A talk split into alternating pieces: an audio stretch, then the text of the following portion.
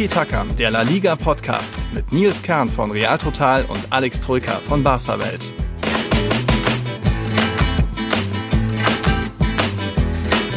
Hola todos, es ist eine Weile her. Zehn Tage haben wir uns nicht mehr gehört, deswegen stelle ich mich nochmal vor. Hallo, ich bin der Nils Kern von Real Total und ich habe den Tiki Taka Podcast mit dem Alex Troika von Barca Welt. Ja, hallo Nils, tatsächlich, es fühlt sich an wie eine Ewigkeit, denn teilweise sprechen wir uns alle drei, vier Tage und dann zehn Tage nicht. Ja, es Ja. hat was gefehlt. Hast du mir Aber gefehlt, Nils? Uns Ja, wurde ja ne? nicht langweilig. Ne? War ja Nee. ein bisschen was los. Langweilig wird uns tatsächlich nie. Ähm, dir vielleicht die Woche etwas mehr als mir, aber darauf kommen wir wahrscheinlich später zu sprechen. Ja. Denn de- dein Real Madrid hat die Woche spielfrei aufgrund ja, einer Ja. Copa-Blamage. Da on Detail, dazu später mehr. Aber ja, unterm Strich, ich freue mich einfach, dich mal wieder zu hören, Nils. Es, es wurde mal wieder Zeit. Ne? So eine doch Aufnahme. auf, jetzt werde ich ganz rot, jetzt sehen das ja alle, ja. Nee, seit 15. Januar tatsächlich unsere jetzt neue, letzt, nächste Folge, die 70. insgesamt. Und natürlich ist viel passiert, Supercopa, Copa del Rey, es gab zwei Spieltage, jetzt den Hinrundenabschluss und den Rückrundenauftakt schon. Und jetzt ist es dann auch endlich, haben wir mal Zeit, ohne dass einer Pressekonferenz und irgendwie Spieltag hat, dass wir die neue Folge aufnehmen können. Jetzt auch eben unseren großen Abschluss zur Jo. Hinrunde. Jetzt stehen zwar manche Teams schon bei 20 Spieltagen, aber wir werden die Tabelle niemals gerade bekommen. Also vielleicht am letzten Spieltag haben dann alle mal gleich viele Partien. Atletico hat immer noch 18 Partien, Retafe auch. Schon irre. Also wir schauen jetzt einfach so, wie die Tabelle ist. Schauen in dieser neuen, es wird bestimmt eine volle Folge, was so passiert ist, was so unsere Überraschungen, Enttäuschungen sind, wollen so Team für Team durchgehen, was da so passiert ist, warum vieles ist wie erwartet. Da muss man auch erstmal sagen, die Top 7 der vergangenen Saison sind immer noch die aktuellen Top 7. Zwar Ja. hier und da durchgemischt, Atletico ja ganz vorne, aber da Ja. hat sich nichts geändert. Das ist erstaunlich, finde ich. Ja. ähm, vor allem, okay, vielleicht nicht ganz so erstaunlich bei den Top 6, aber bei der siebten Mannschaft, weil du ja von Top 7 gesprochen hast, dass Granada immer noch am siebten Platz ist. Genau. Das ist zumindest für mich erstaunlich, denn da hätte man ja schon das ein oder andere, andere Team er- erwartet. Aber Absolut. ansonsten ja, Atletico natürlich ganz oben auch ein bisschen, vielleicht ein bisschen unerwartet. Mhm. Ansonsten ja, Sevilla Vierter, Villarreal Fünfter, Real Sociedad Sechster, das ist schon erwartbar gewesen, glaube ich. Ja. Erwartbar war ja auch so ein bisschen, was unten passiert ist. Wir hatten ja schon äh, gesagt, dass es für Valencia eher nach unten geht, dass uns Cadiz überraschen könnte. Ja, die sind Zehnter, Valencia ist Vierzehnter. Wir hatten ja in unserer, was war das, Saisonprognose ja auch gesagt, Elche, Huesca, die werden da unten drin stehen bleiben in der Mhm. Abstiegszone. Also eigentlich fast, ähm, ja, fast enttäuschend schon ein bisschen die Saison, dass es dann doch irgendwie keine großen Überraschungen gab. Klar, Atletico hat eine große Saison, auch Granada wieder mit da oben, Villarreal ganz hübscher Fußball teilweise, aber man muss schon sagen, man merkt immer noch so Corona-Zeiten, enger Kalender, schon nach dem Restart in La Liga im Sommer gab es da viele überschaubare Partien, was sich dann auch in den, in den Toren wieder gespiegelt hat, also gar nicht mehr so viel, Ja, oder?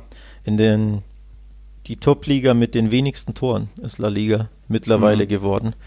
Ähm, das ist schon auch enttäuschend. Also seit dem Restart finde ich tatsächlich den Fußball in La Liga ja sehr, sehr überschaubar. Teilweise wirklich auch einfach langweilig. Das muss man ja so, so aussprechen, wie es ist. Also da gibt es wirklich sehr, sehr viele Duelle, in denen wirklich fast nichts passiert. Und zwar nicht Mhm. nur, wenn Getafe spielt, sondern tatsächlich mittlerweile ja, auch, wir erinnern uns beide sehr gut an Osasuna Real Madrid. Na, das war ja auch so ein Spiel, da kannst auch der Waschmaschine beim Waschen zuschauen, so ungefähr.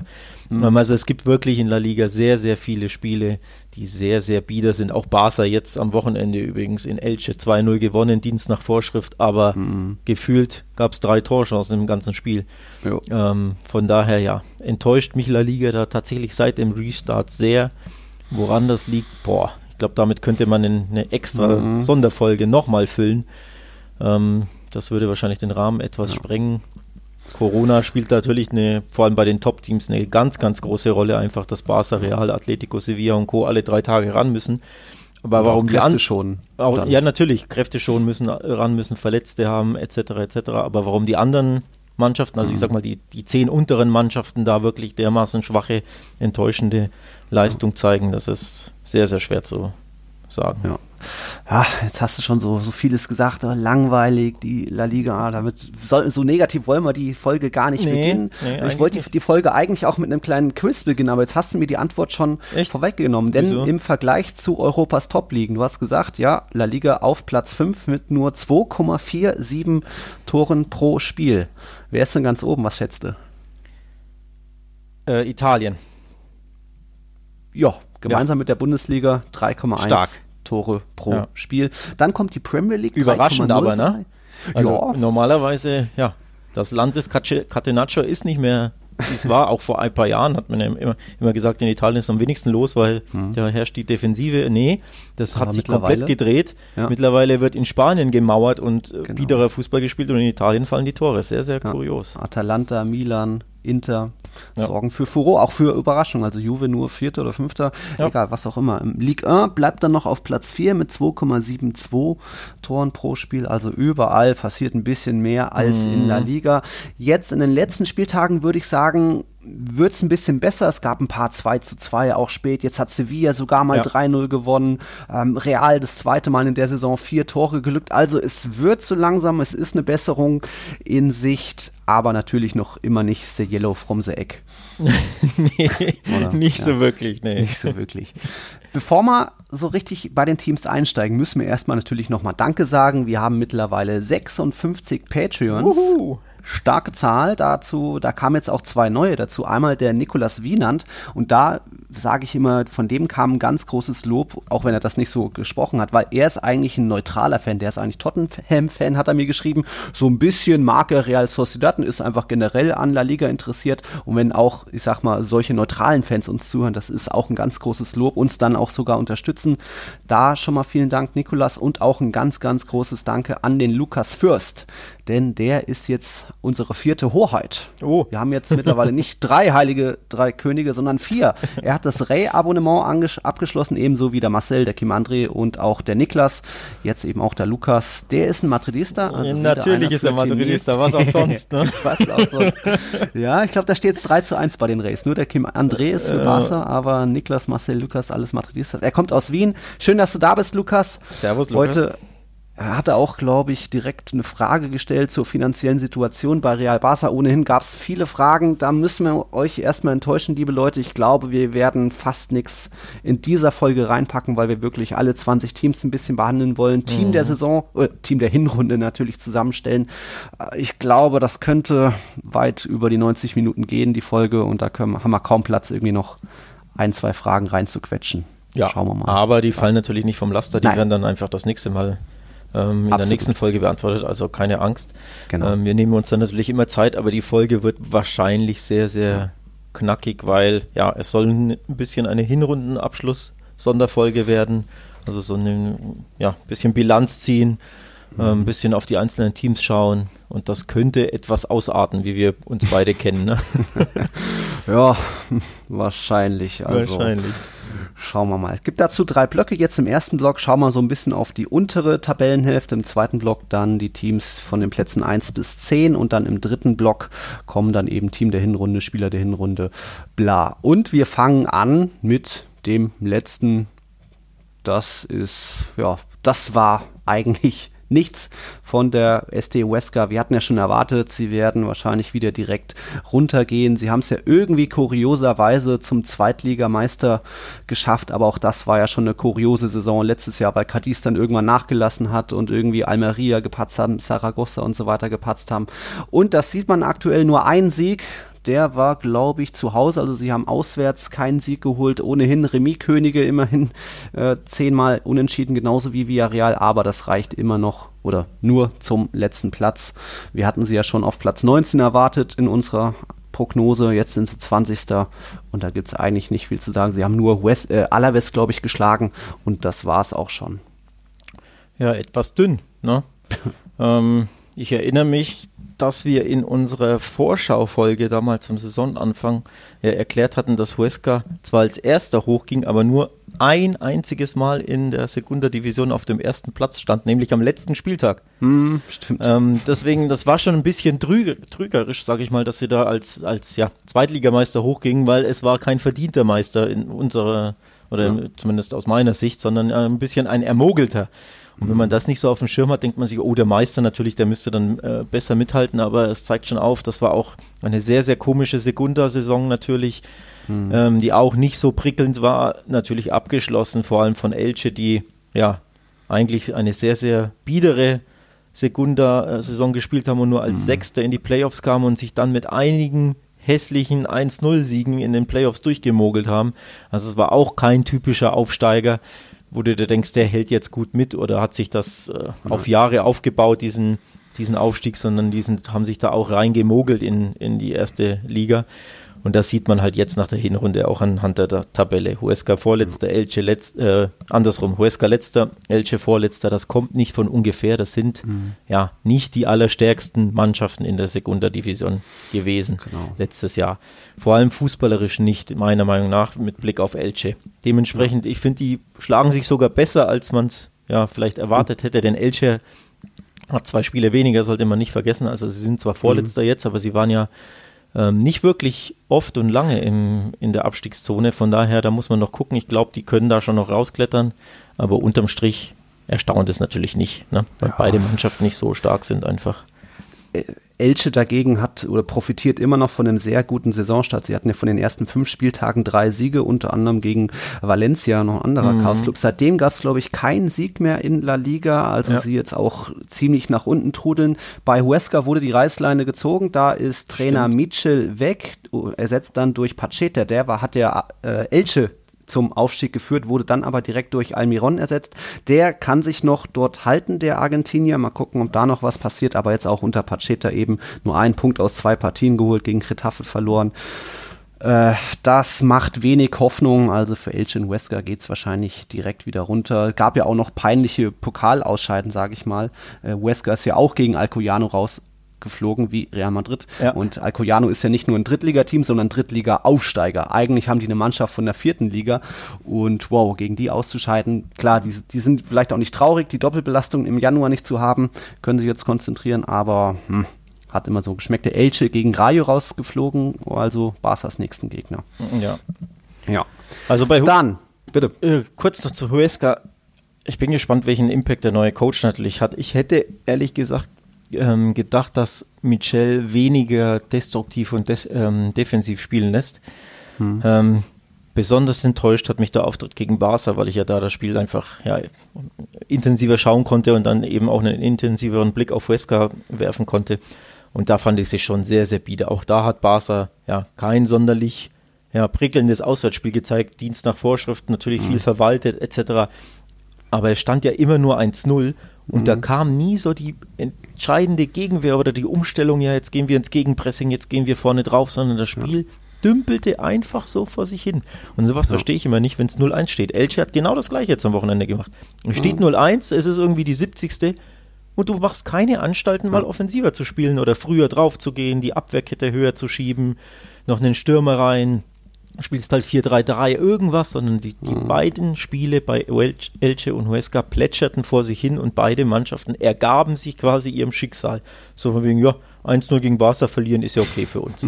das verstehe ich nicht und das fand ich bei Huesca jetzt auch sehr, sehr enttäuschend unter Michel, denn ich dachte ja schon, dass die ja aktiver Fußball spielen, weil sie das ab und mhm. zu angedeutet haben am Anfang der Saison, aber jetzt hinten raus, ja, haben die irgendwie scheinbar selb jegliches Selbstvertrauen verloren.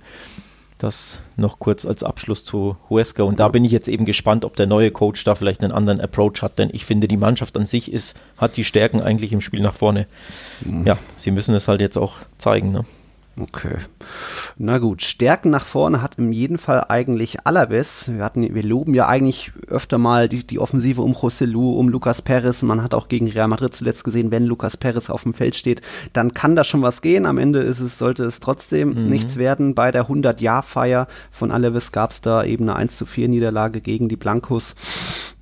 Und auch ansonsten in der Saison. Sie haben schon die Favoriten mal geärgert. 1-1 gegen Barca, mhm. in der mhm. Hinrunde 2-1 gegen Real gewonnen. Auch Valencia einen Punkt abgerungen, Retafe Punkt abgerungen. Aber irgendwie Bilbao geschlagen.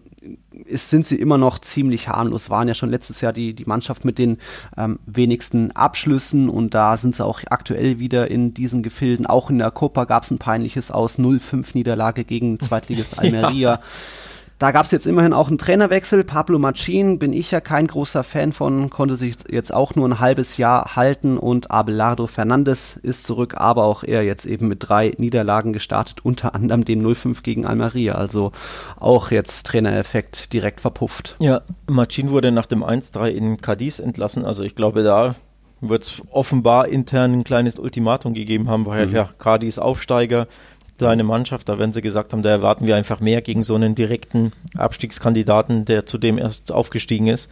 Und da hat ihn das, das 1 zu 3 dann wahrscheinlich endgültig den Job gekostet, weil sie ähm, in Almeria sind sie mit, mit äh, Abelardo untergegangen, muss man ja dazu sagen. Ne? Also mhm. dieses 0-5, also Ausscheiden ist ja eh schon immer, ja, nicht so schön für einen Erstligisten, bei einem Zweitligisten immerhin einem guten Zweitligisten jo. und du spielst auswärts, also es ist nicht so überraschend, aber du darfst halt nicht 0-5 verlieren, ne? dann verlierst ja. halt 1-2 oder so, dann hat das einen anderen Effekt auf die Mannschaft, glaube ich, als ja. ein krachendes 0 zu 5. Ja, davor haben sie übrigens Deportivo La Coruña rausgeworfen unter Machin. Mhm. Da hatte ich nämlich gedacht, dass sie schon rausfliegen ähm, im Pokal, falls du dich erinnerst. Ich meine, ich hätte ja. das prognostiziert. Also eine Runde weitergekommen, als ich gedacht hätte. Alaves, ja. aber ja, dann natürlich in der dritten Runde gescheitert.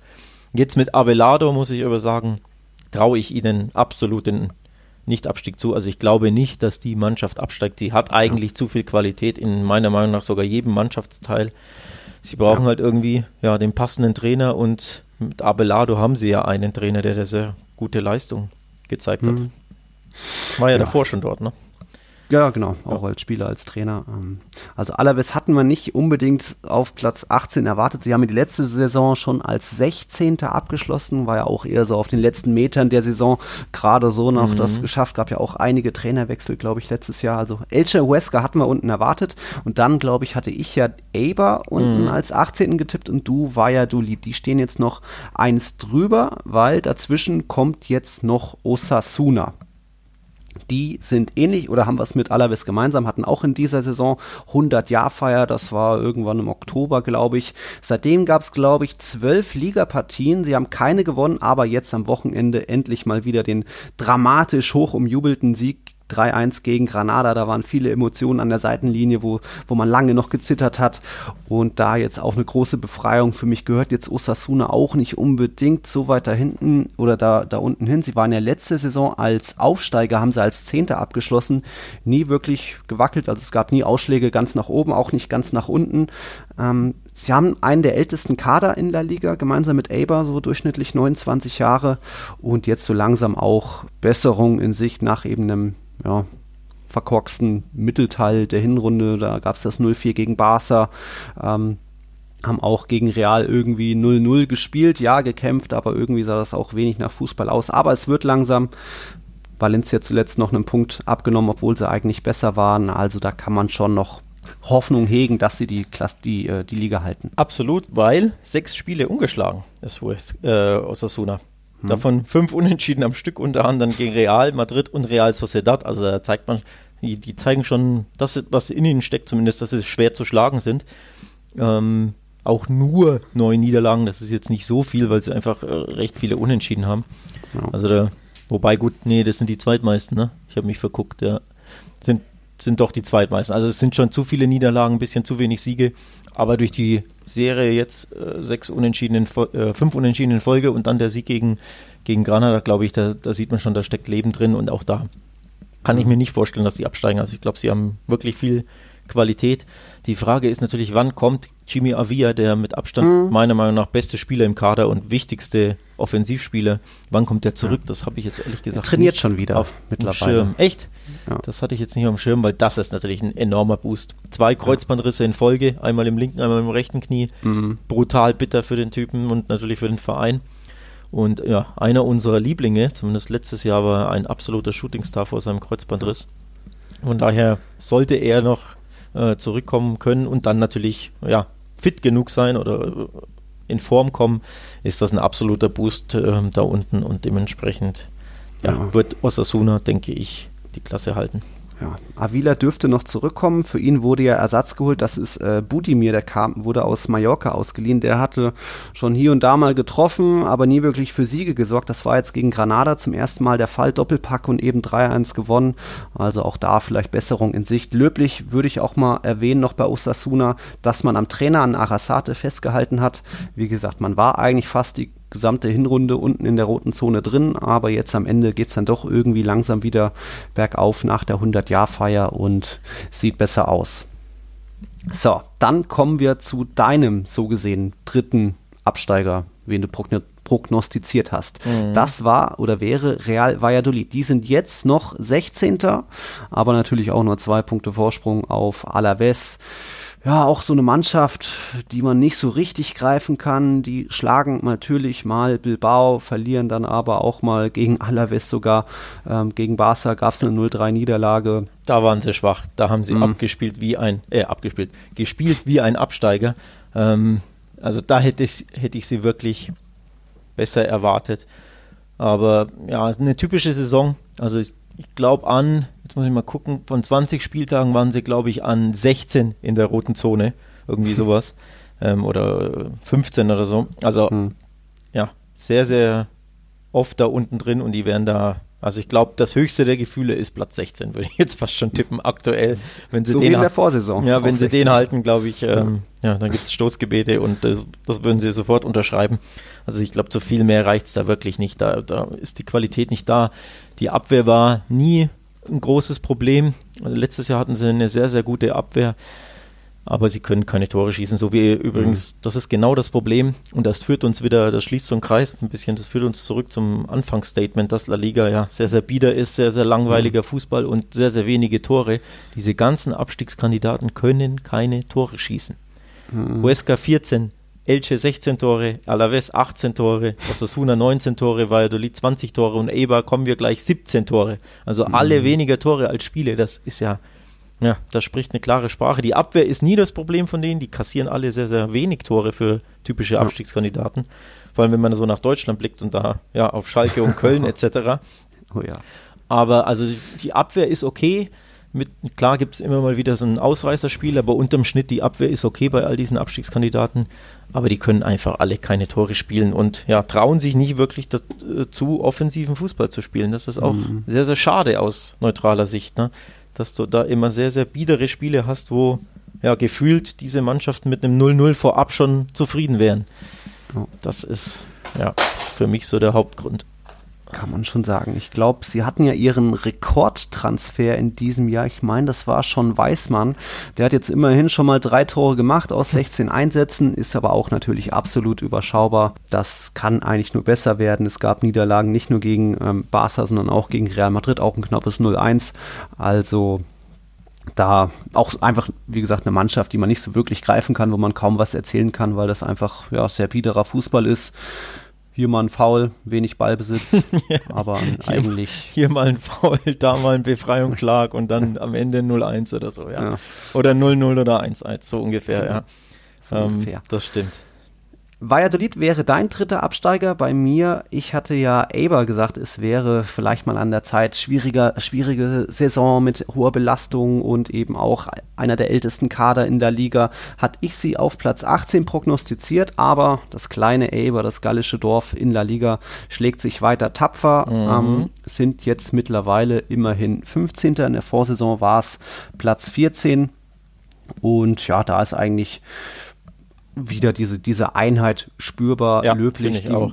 Eber kämpft und wehrt sich auch gegen die Großen, hatte da ja auch fast noch gegen Real Madrid was geholt, aber am Ende ging es ja. dann statt 2-2 ging es äh, 3-1 aus für Real Madrid. Ja. Barca gab es ein 1-1 ja. jetzt noch nicht so lange her. Also gegen Atletico, gegen Atletico in der 90. das 1-2 kassiert. Also Stimmt, allein schon in den drei Spielen gegen die großen drei hast du gesehen, die sind absolut schwer zu knacken, die glauben an sich, die kämpfen bis zum Umfallen, bis zum letzten, mhm. äh, ja, bis zum Schlusspfiff. Und die machen dem Gegner dermaßen das Leben schwer, dass immer was drin ist. Prunkstück natürlich die Abwehr. 21 mhm. Gegentore nur für eine Mannschaft, die nur 15. ist und die ja. traditionell das kleinste Budget in La Liga hat und natürlich genau. jedes Jahr gegen den Abstieg kämpft. Das ist wirklich herausragend stark, finde ich. Ähm, glaube, nur fünf Mannschaften haben weniger Tore kassiert, oder? Oder sind sechs? Ja, sowas. Sechs sind es, glaube ich. Ähm, also die Top 6 haben weniger Gegentore kassiert, logischerweise. Und dann, Dann noch Getafe. Getafe noch, genau. Ja, und dann kommt schon, kommt schon Eber. Also da sieht man schon, ne? die, die ja, machen das wirklich für ihre Verhältnisse sehr, sehr stark. Die können natürlich auch überhaupt keine Tore schießen mit, mit nur 17 Treffern. Mhm. Ähm, aber die Abwehr wird dafür sorgen, dass die die Klasse halten. Also da habe ich tatsächlich wenig Zweifel, auch wenn du sie immer wieder Ja, als Absteiger tippst, aber ich glaube, die halten die Klasse.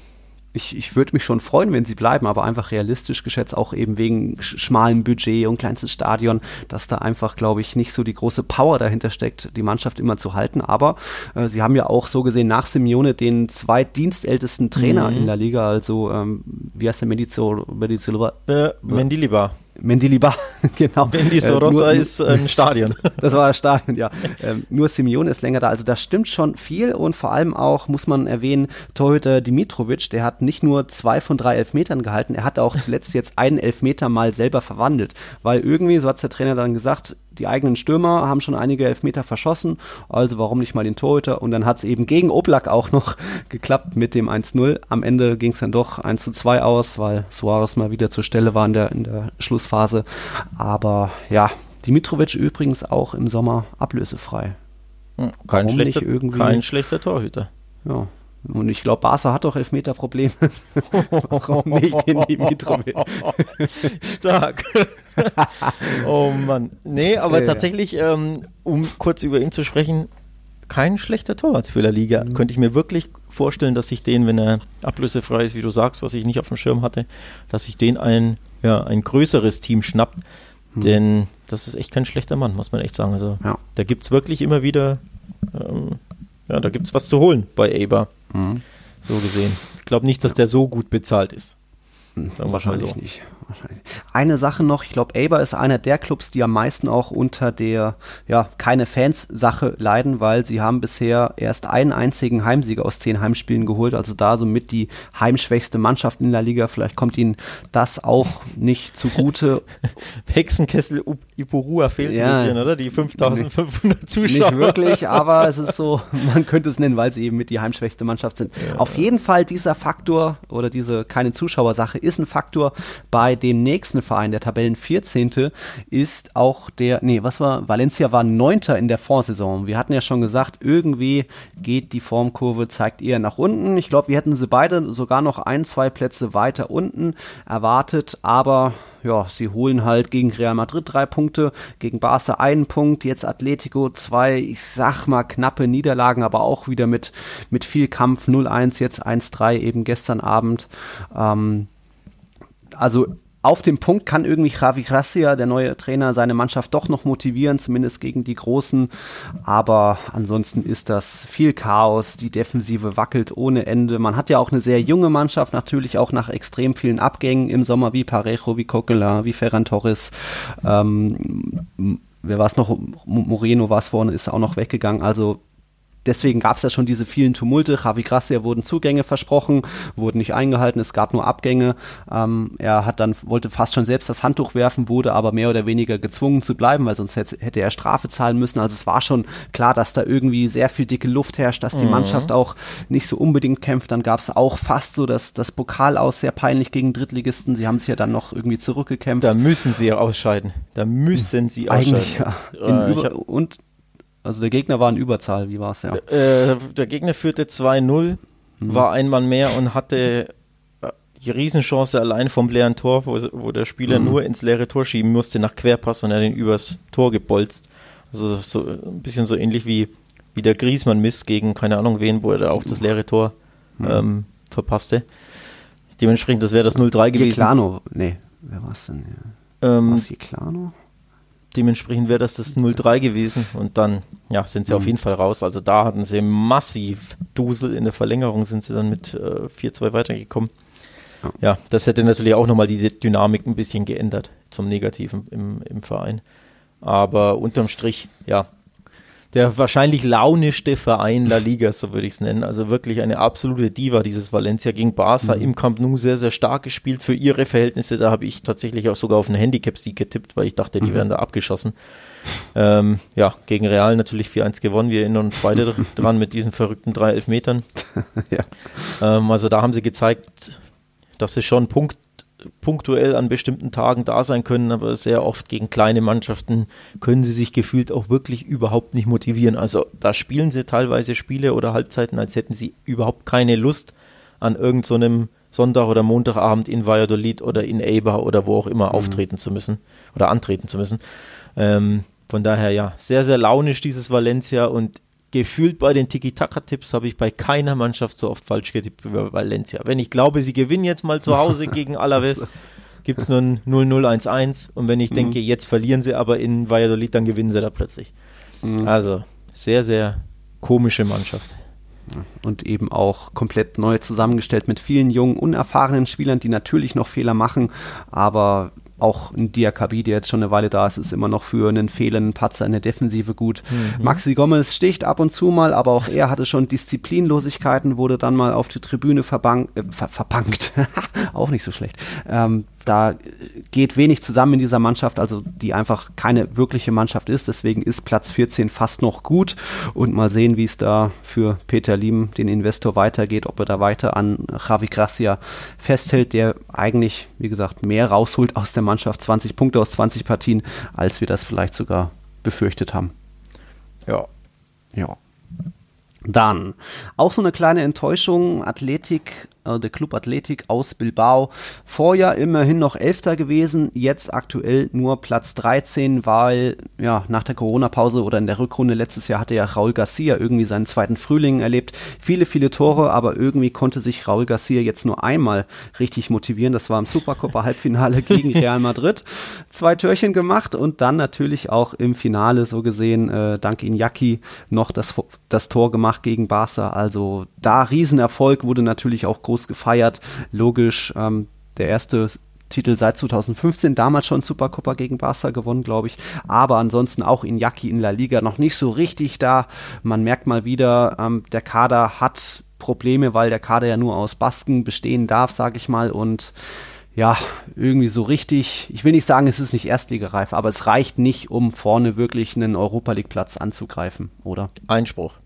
Oh. Weil neu Coach Marcelinho ja, ja. Ähm, was er leisten kann, hat sowohl der Kollege Nils Kern als auch der Kollege Alex Trück am eigenen Leib erfahren. Also wir haben das ähm, zu spüren bekommen in der Supercopa, als Bilbao beide Vereine, unsere Vereine rausgeschmissen hat und zwar mit ja. wirklich guten Leistungen. Vor allem im Finale gegen Barca fand ich sie auch sehr, sehr stark, sehr, sehr bissig. Ähm, läuferisch. Läuferisch stark, kämpferisch ja. stark, haben da Barca komplett das Leben zur Hölle gemacht. Also wirklich herausragend gekämpft. Spielerisch ist die Mannschaft natürlich unfassbar limitiert, weil einfach diese Kader so limitiert ist. Du hast es angesprochen. Mhm. Jeder weiß es ja. Die kaufen äh, oder, oder stellen nur Basken auf, kaufen dementsprechend fast nie jemanden, weil es ja sehr, sehr wenige Basken logischerweise gibt, die man überhaupt holen kann. Mhm. Dementsprechend ist das ein sehr, sehr biederer Kader, mit dem du ja nicht wirklich gut Fußball spielen kannst, ich erwarte aber tatsächlich, dass sie jetzt unter Marcelino nach oben klettern, weil einfach das, was sie in der Supercopa gezeigt haben, wirklich sehr, sehr stark waren. Also da ist komplett, ähm, hat sich der Wind gedreht, fand ich.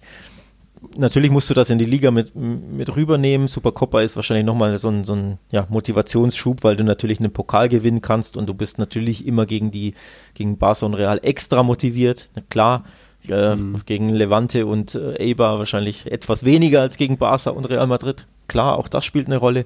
Nichtsdestotrotz glaube ich, dass sie auf jeden Fall besser sind als Platz 13, wo sie aktuell liegen. Ob sie dann siebter werden, achter, neunter, mhm. muss man natürlich abwarten, aber in den Gefilden erwarte ich sie am Ende der mhm. Saison. Gar keine Frage. Marcelo, Marcelino ist einer der Top-Trainer, die Spanien so hat. Und das hat er jetzt mal wieder gewiesen. Aber da eben wieder Finalmodus, extra Motivation. Jetzt mal sehen. Heute Abend ist ja noch, so gesehen, der 20. Spieltag geht da zu Ende gegen mhm. Getafe. Ähm, sein Ligadebüt quasi ging daneben äh, von Marcelino eben im Camp Nou gegen Barca. Zu Hause. Daheim, zu Hause sogar. Im San Mamés, ähm, ja. Jetzt geht es erst ins Camp nur noch, also die Barca-Wochen. Trotzdem, ja. irgendwie ist mir das auch kämpferisch noch überschaubar, was Athletik bisher gezeigt hat unter Garitano. Also sie sind jetzt gar nicht weit vorne bei jetzt äh, Interceptions und Tacklings, soweit sogar eher im unteren Drittel. Also ja ne, ne, sie definieren sich ja eher noch ein bisschen dadurch, aber da sind sie eben noch nicht Spitzenreiter, nicht im oberen Drittel. Also da hat bestimmt Marcelino viele Schrauben, wo er dran drehen kann, was besser werden kann, aber wie gesagt, Raul Garcia nicht so richtig in Form, auch Iñaki, er spielt immer, ja, aber so viele Tore macht er aktuell auch nicht. Und dann wird es eben schwierig. Ja, was Marcelino natürlich sofort gemacht hat, ist auf sein 4-4-2 umgestellt. Und das ähm, davon profitiert, glaube ich, vor allem Iñaki Williams. Ich habe es, glaube ich, damals sogar im, in, in, unserem Podcast, mhm. als wir über Marcelino gesprochen haben und über seine Einstellung gesagt. Ich glaube, er wird Iñaki als Mittelstürmer aufstellen, weil er unter Garitano fast immer ja, rechtes mhm. Mittelfeld sogar gespielt hat. Ähm, wo er mit seiner Schnelligkeit natürlich äh, Löcher reißen kann, etc., in die Tiefe gehen kann, aber er ist ja kein Mittelfeldspieler, also dem fehlen ja da völlig die, ja. die, die Skills dafür. Den musst du da vorne reinstellen. Und ich glaube, Williams profitiert brutal von der Systemumstellung, weil er eben einen zweiten Stürmer neben sich hat in Raul Garcia, der ja sich fallen lassen kann, der den Ball halten kann, der die Defensive auf sich zieht, sodass Williams dann eben durchstarten kann, weil mhm. das ist seine, seine große Stärke, die Läufe in die Tiefe. Hat man übrigens sehr, sehr gut gesehen beim 2 zu 3 gegen Barca im San Mames. Ja. Das 1-0 nach sechs Minuten oder was es war, war genau so. Er läuft mhm. durch mit seiner Schnelligkeit und kein Abwehrspieler kann ihn halten. Deswegen glaube ich, Williams profitiert sehr, sehr von diesem 4-4-2, das Marcelino spielen wird. Näher am Tor natürlich, ähm, hat in Garcia einen, Raul Garcia einen Mitspieler, der, der glaube ich, gut zu ihm passen wird und da erwarte ich mir auch tatsächlich ein paar Tore, denn so viele schießt Williams traditionell eben nicht, was ja. aber meiner Meinung nach auch an seiner Mittelfeldrolle lag. Ja, klar. Sie sind die Mannschaft mit den zweitmeisten Niederlagen, neun Stück und auch eben eine sehr auswärtsschwache ja. Mannschaft. Irgendwie nur sechs Punkte aus neun Partien. Nur Huesca hat mit fünf Punkten noch weniger.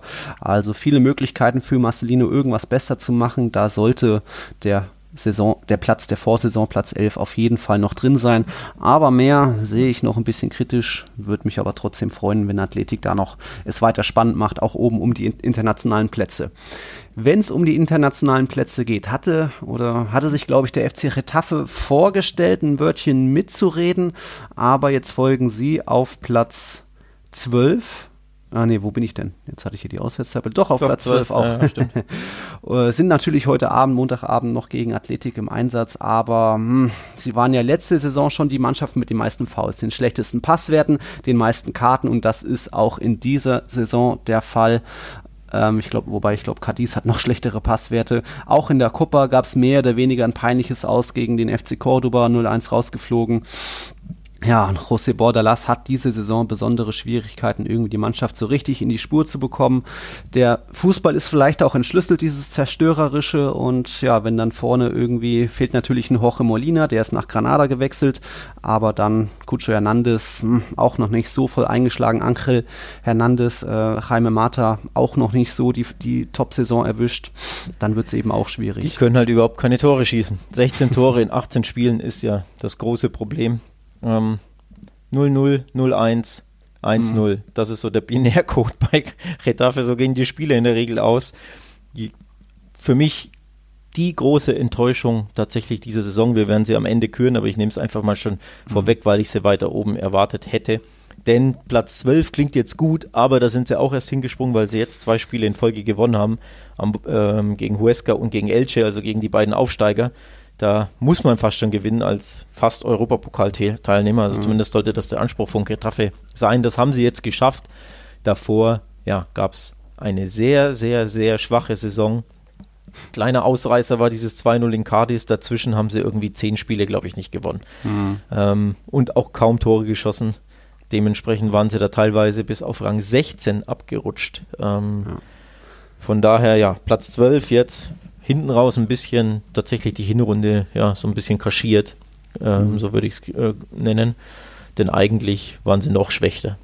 Ja. ja. Big Point immerhin gegen Barca gelandet, dieser, dieser dreckige ja, 1-0-Sieg. Dieser typische Getafe 1-0-Sieg, ja, das stimmt. Genau. Da hat es noch gereicht. Aber ja, jetzt hat man ja in, im Winter groß, nicht groß eingekauft, aber man hat was für die Offensive getan. Alenya kam von Barca, Kubo kam äh, als Realleihgabe. Der ja, ist eben groß, groß ausgeliehen, kann man sagen, weil für Retafe sind das absolut, äh, absolute Top-Verpflichtung.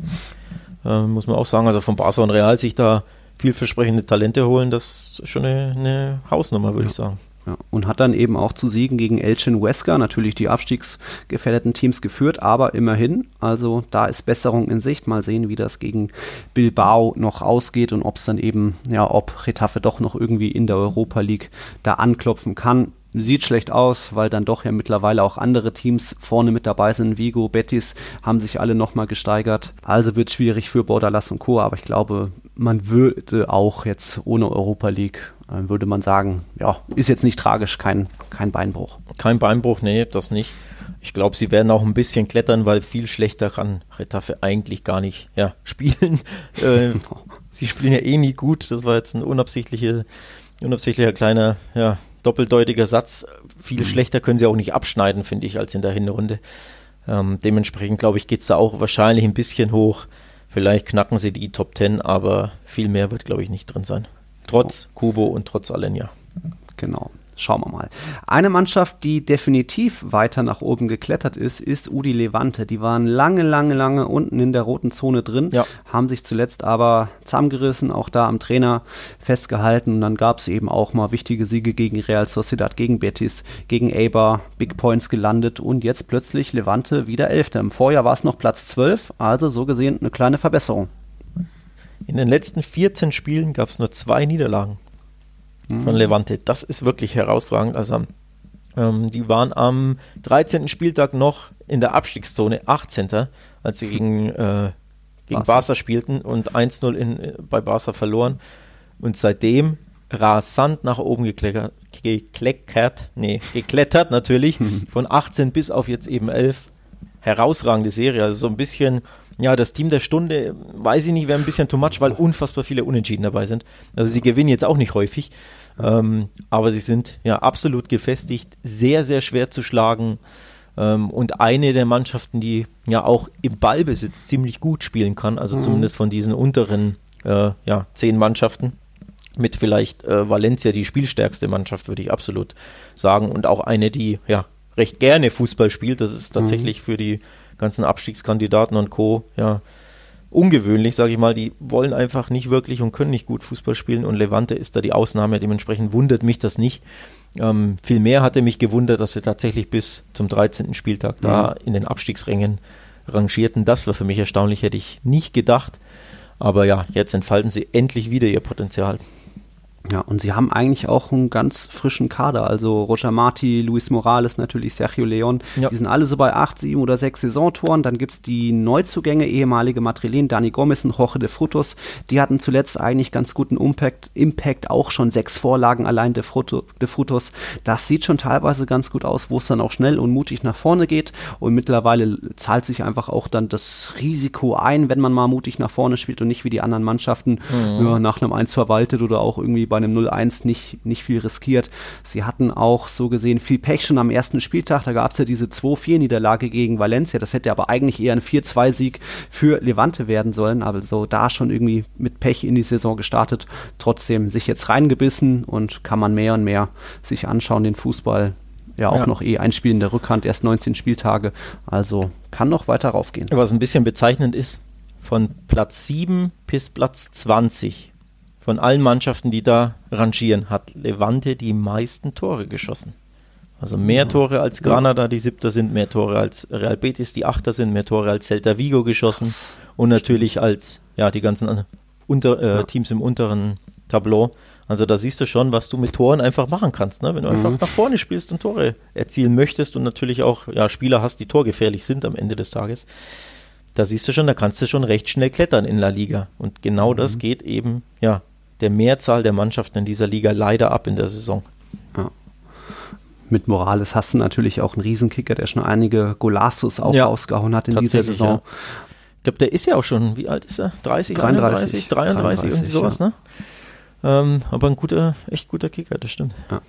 Trägt die Mannschaft soweit. Dann wären wir soweit oder haben wir die Plätze 20 bis 11 durch und jetzt schauen wir noch uns die obere Tabellenhälfte an. Das nach einem kurzen Break. Bis gleich.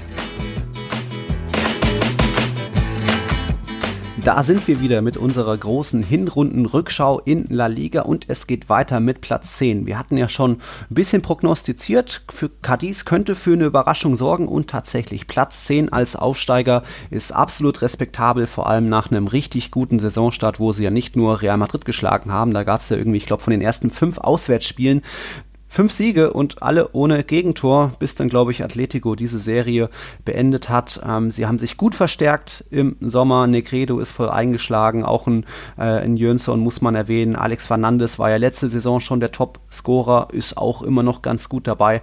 Also da geht, da merkt man schon, da steckt schon mehr dahinter als bei den anderen Aufsteigern wie eben Elche und Huesca und so gesehen Platz 10 grandios eigentlich für Cadiz. Ja, für uns sehr, sehr unverhofft, hätte ich jetzt gesagt. Also, dass sie so gut dabei sind, ja. glaube ich, hätte keiner von uns gedacht.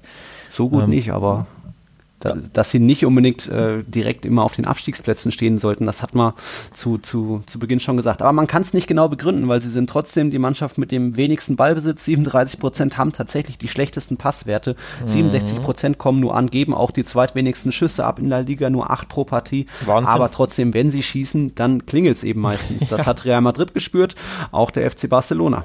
Ja, das stimmt, das stimmt. Sehr, sehr, äh, ähm, ja, Clinical vor dem Tor, das stimmt. Zwischenzeitlich übrigens sogar Sechster, Fünfter und Sechster gewesen. Also äh, dementsprechend, ähm, ja, zehnter Platz herausragend, aber sie waren sogar noch besser.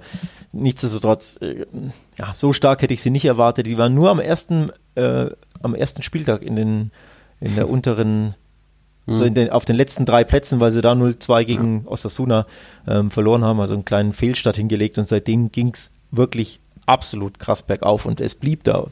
Sie blieben mhm. eben ja fast durchgängig in den Top Ten, absolut herausragend. Wirklich begründen kann ich es nicht. Sie sind sehr abwehrstark, schalten sehr gut um. Also das, was sie machen, machen sie wirklich sehr, sehr gut. Mhm. Aber ich glaube nicht, dass es dabei bleiben wird. Also mhm. das ist die Mannschaft, von der ich sehr, sehr stark erwartet, dass sie ja. ähm, abrutschen wird. Ob sie jetzt ja, bis in die Abstiegszone abrutschen oder ob sie 13., 14., 15., 16. werden, werden weiß ich nicht. Ich glaube natürlich, sie werden die Liga halten, aber sie werden nicht in den Top 10 oder vielleicht oder auch nicht mal in den Top 12 am Ende landen. Mhm. Das kann ich mir wirklich nicht vorstellen, ähm, weil ich auch nicht glaube, dass du mit diesem Spielstil so auf Dauer so erfolgreich sein kannst. Also klar, ab und ja. zu holst du mal einen Sieg, aber wenn du wirklich nie den Ball hast und immer nur ja, 30, 35 Prozent Ballbesitz hast, geht das auf Dauer, glaube ich, nicht gut. Aber nichtsdestotrotz eine herausragende Hinrunde, da, vor der man den Hut ziehen muss, absolut. Ja. Sie profitieren natürlich noch von einem guten Saisonstart, wo sie eben nicht nur Real und Barca geschlagen haben, ja. sondern auch Bilbao und auch USK, auch Eber. Also da haben sie schon einiges richtig gemacht. Zuletzt gab es dann eher mal ja, eine Niederlage oder ein Unentschieden. Auch ein mehr oder weniger peinliches Pokal aus 0-2 gegen Girona. Girona ist ein Top-Team in der Segunda Division, aber da haben sie vielleicht auch schon ja, ein bisschen da die Motivation gefehlt oder die Kräfte geschont, um eben in La Liga weiter dabei zu sein. Und dann gab es eben direkt auch ein 2-2 gegen Levante. Also Fokus natürlich Klassenerhalt und ich glaube, das ist nicht so in Gefahr. Sie werden bestimmt noch überholt von Levante, Getafe, mal sehen.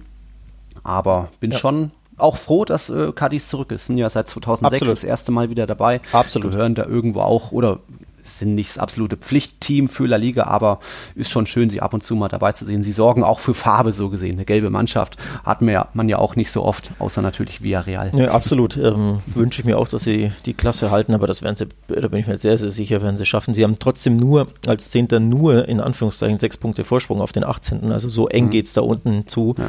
Also da verlierst du mal, sagen wir mal, drei, vier Spiele am Stück und dann bist du plötzlich nur noch 15. oder so. So schnell geht das ja in der Liga. Von daher, ähm, ja, ist das nicht in Stein gemeißelt, dass sie da oben bleiben, sondern ich denke, wir glauben beide, dass sie abrutschen werden, aber am Ende ja, landen sie irgendwie zwischen Platz 13 und 15, sag ich mal, und halten die Klasse recht komfortabel. Ja.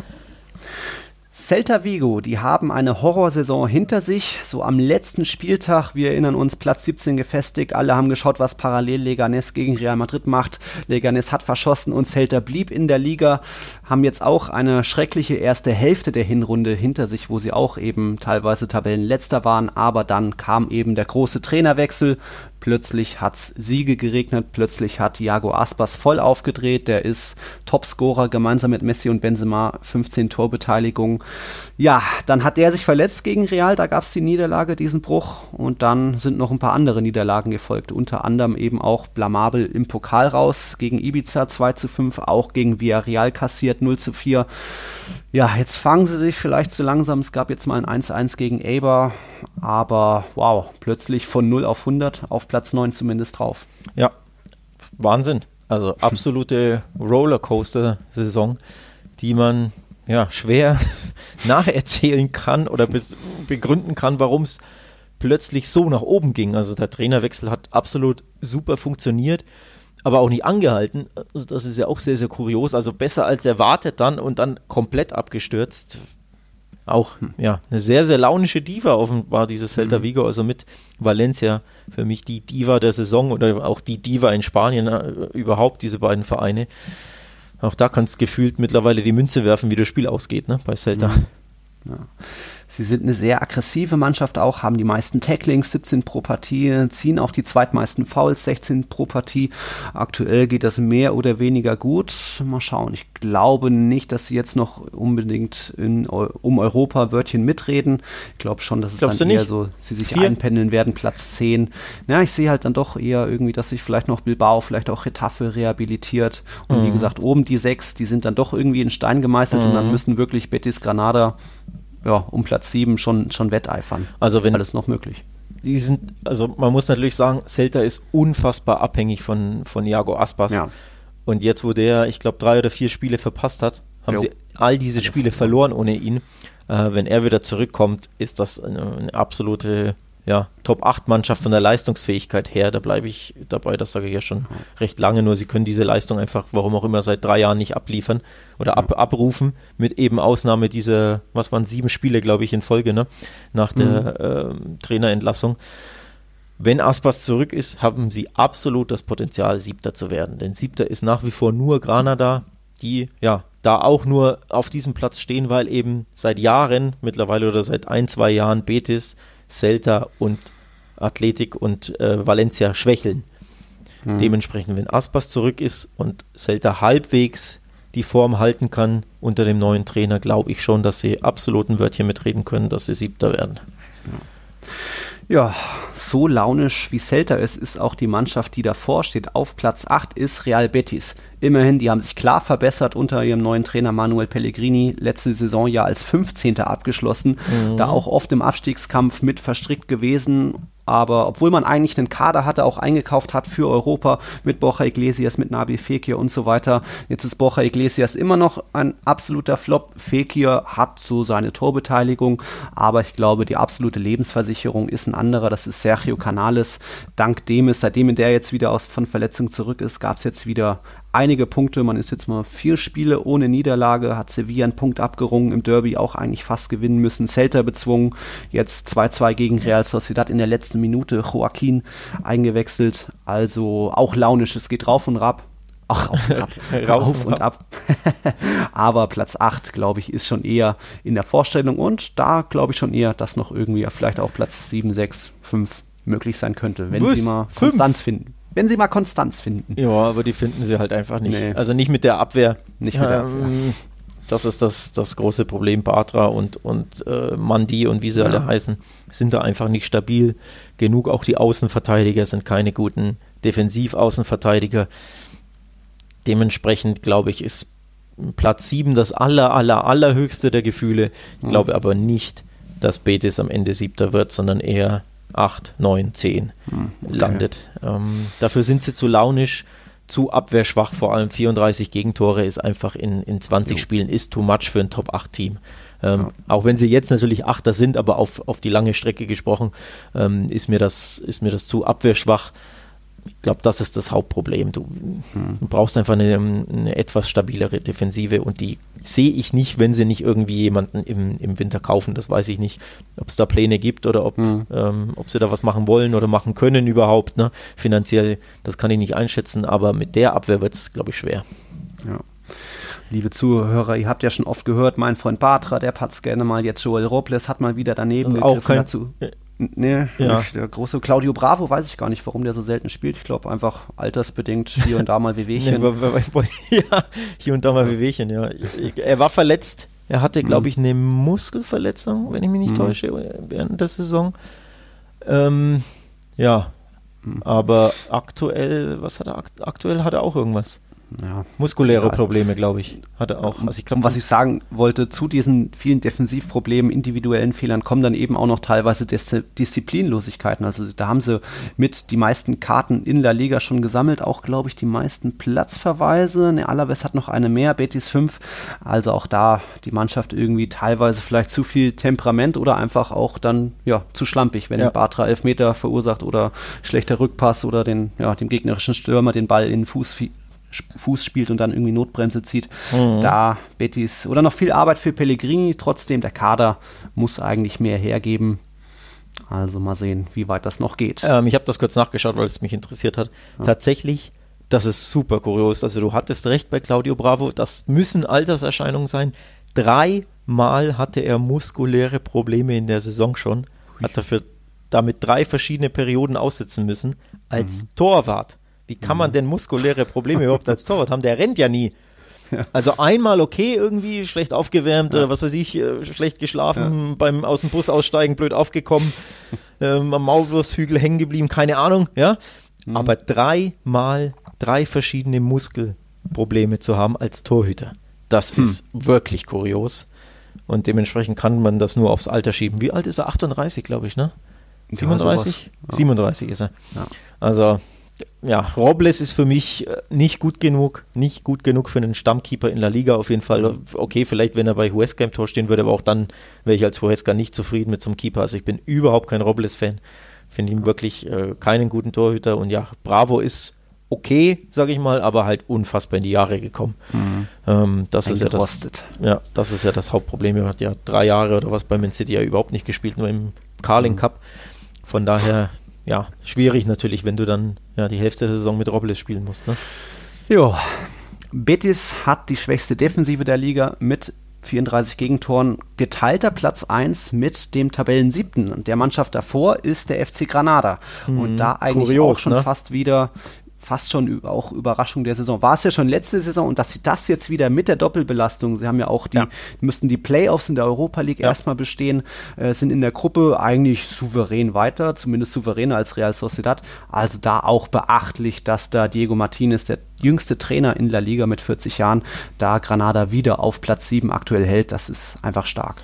Das ist stark, spricht natürlich auch nicht ich hatte es ja schon angesprochen, für ja, die, die großen Clubs der zweiten Reihe, für Betis, mhm. Celta, ähm, Bilbao und Valencia, die da eigentlich stehen ja. müssten.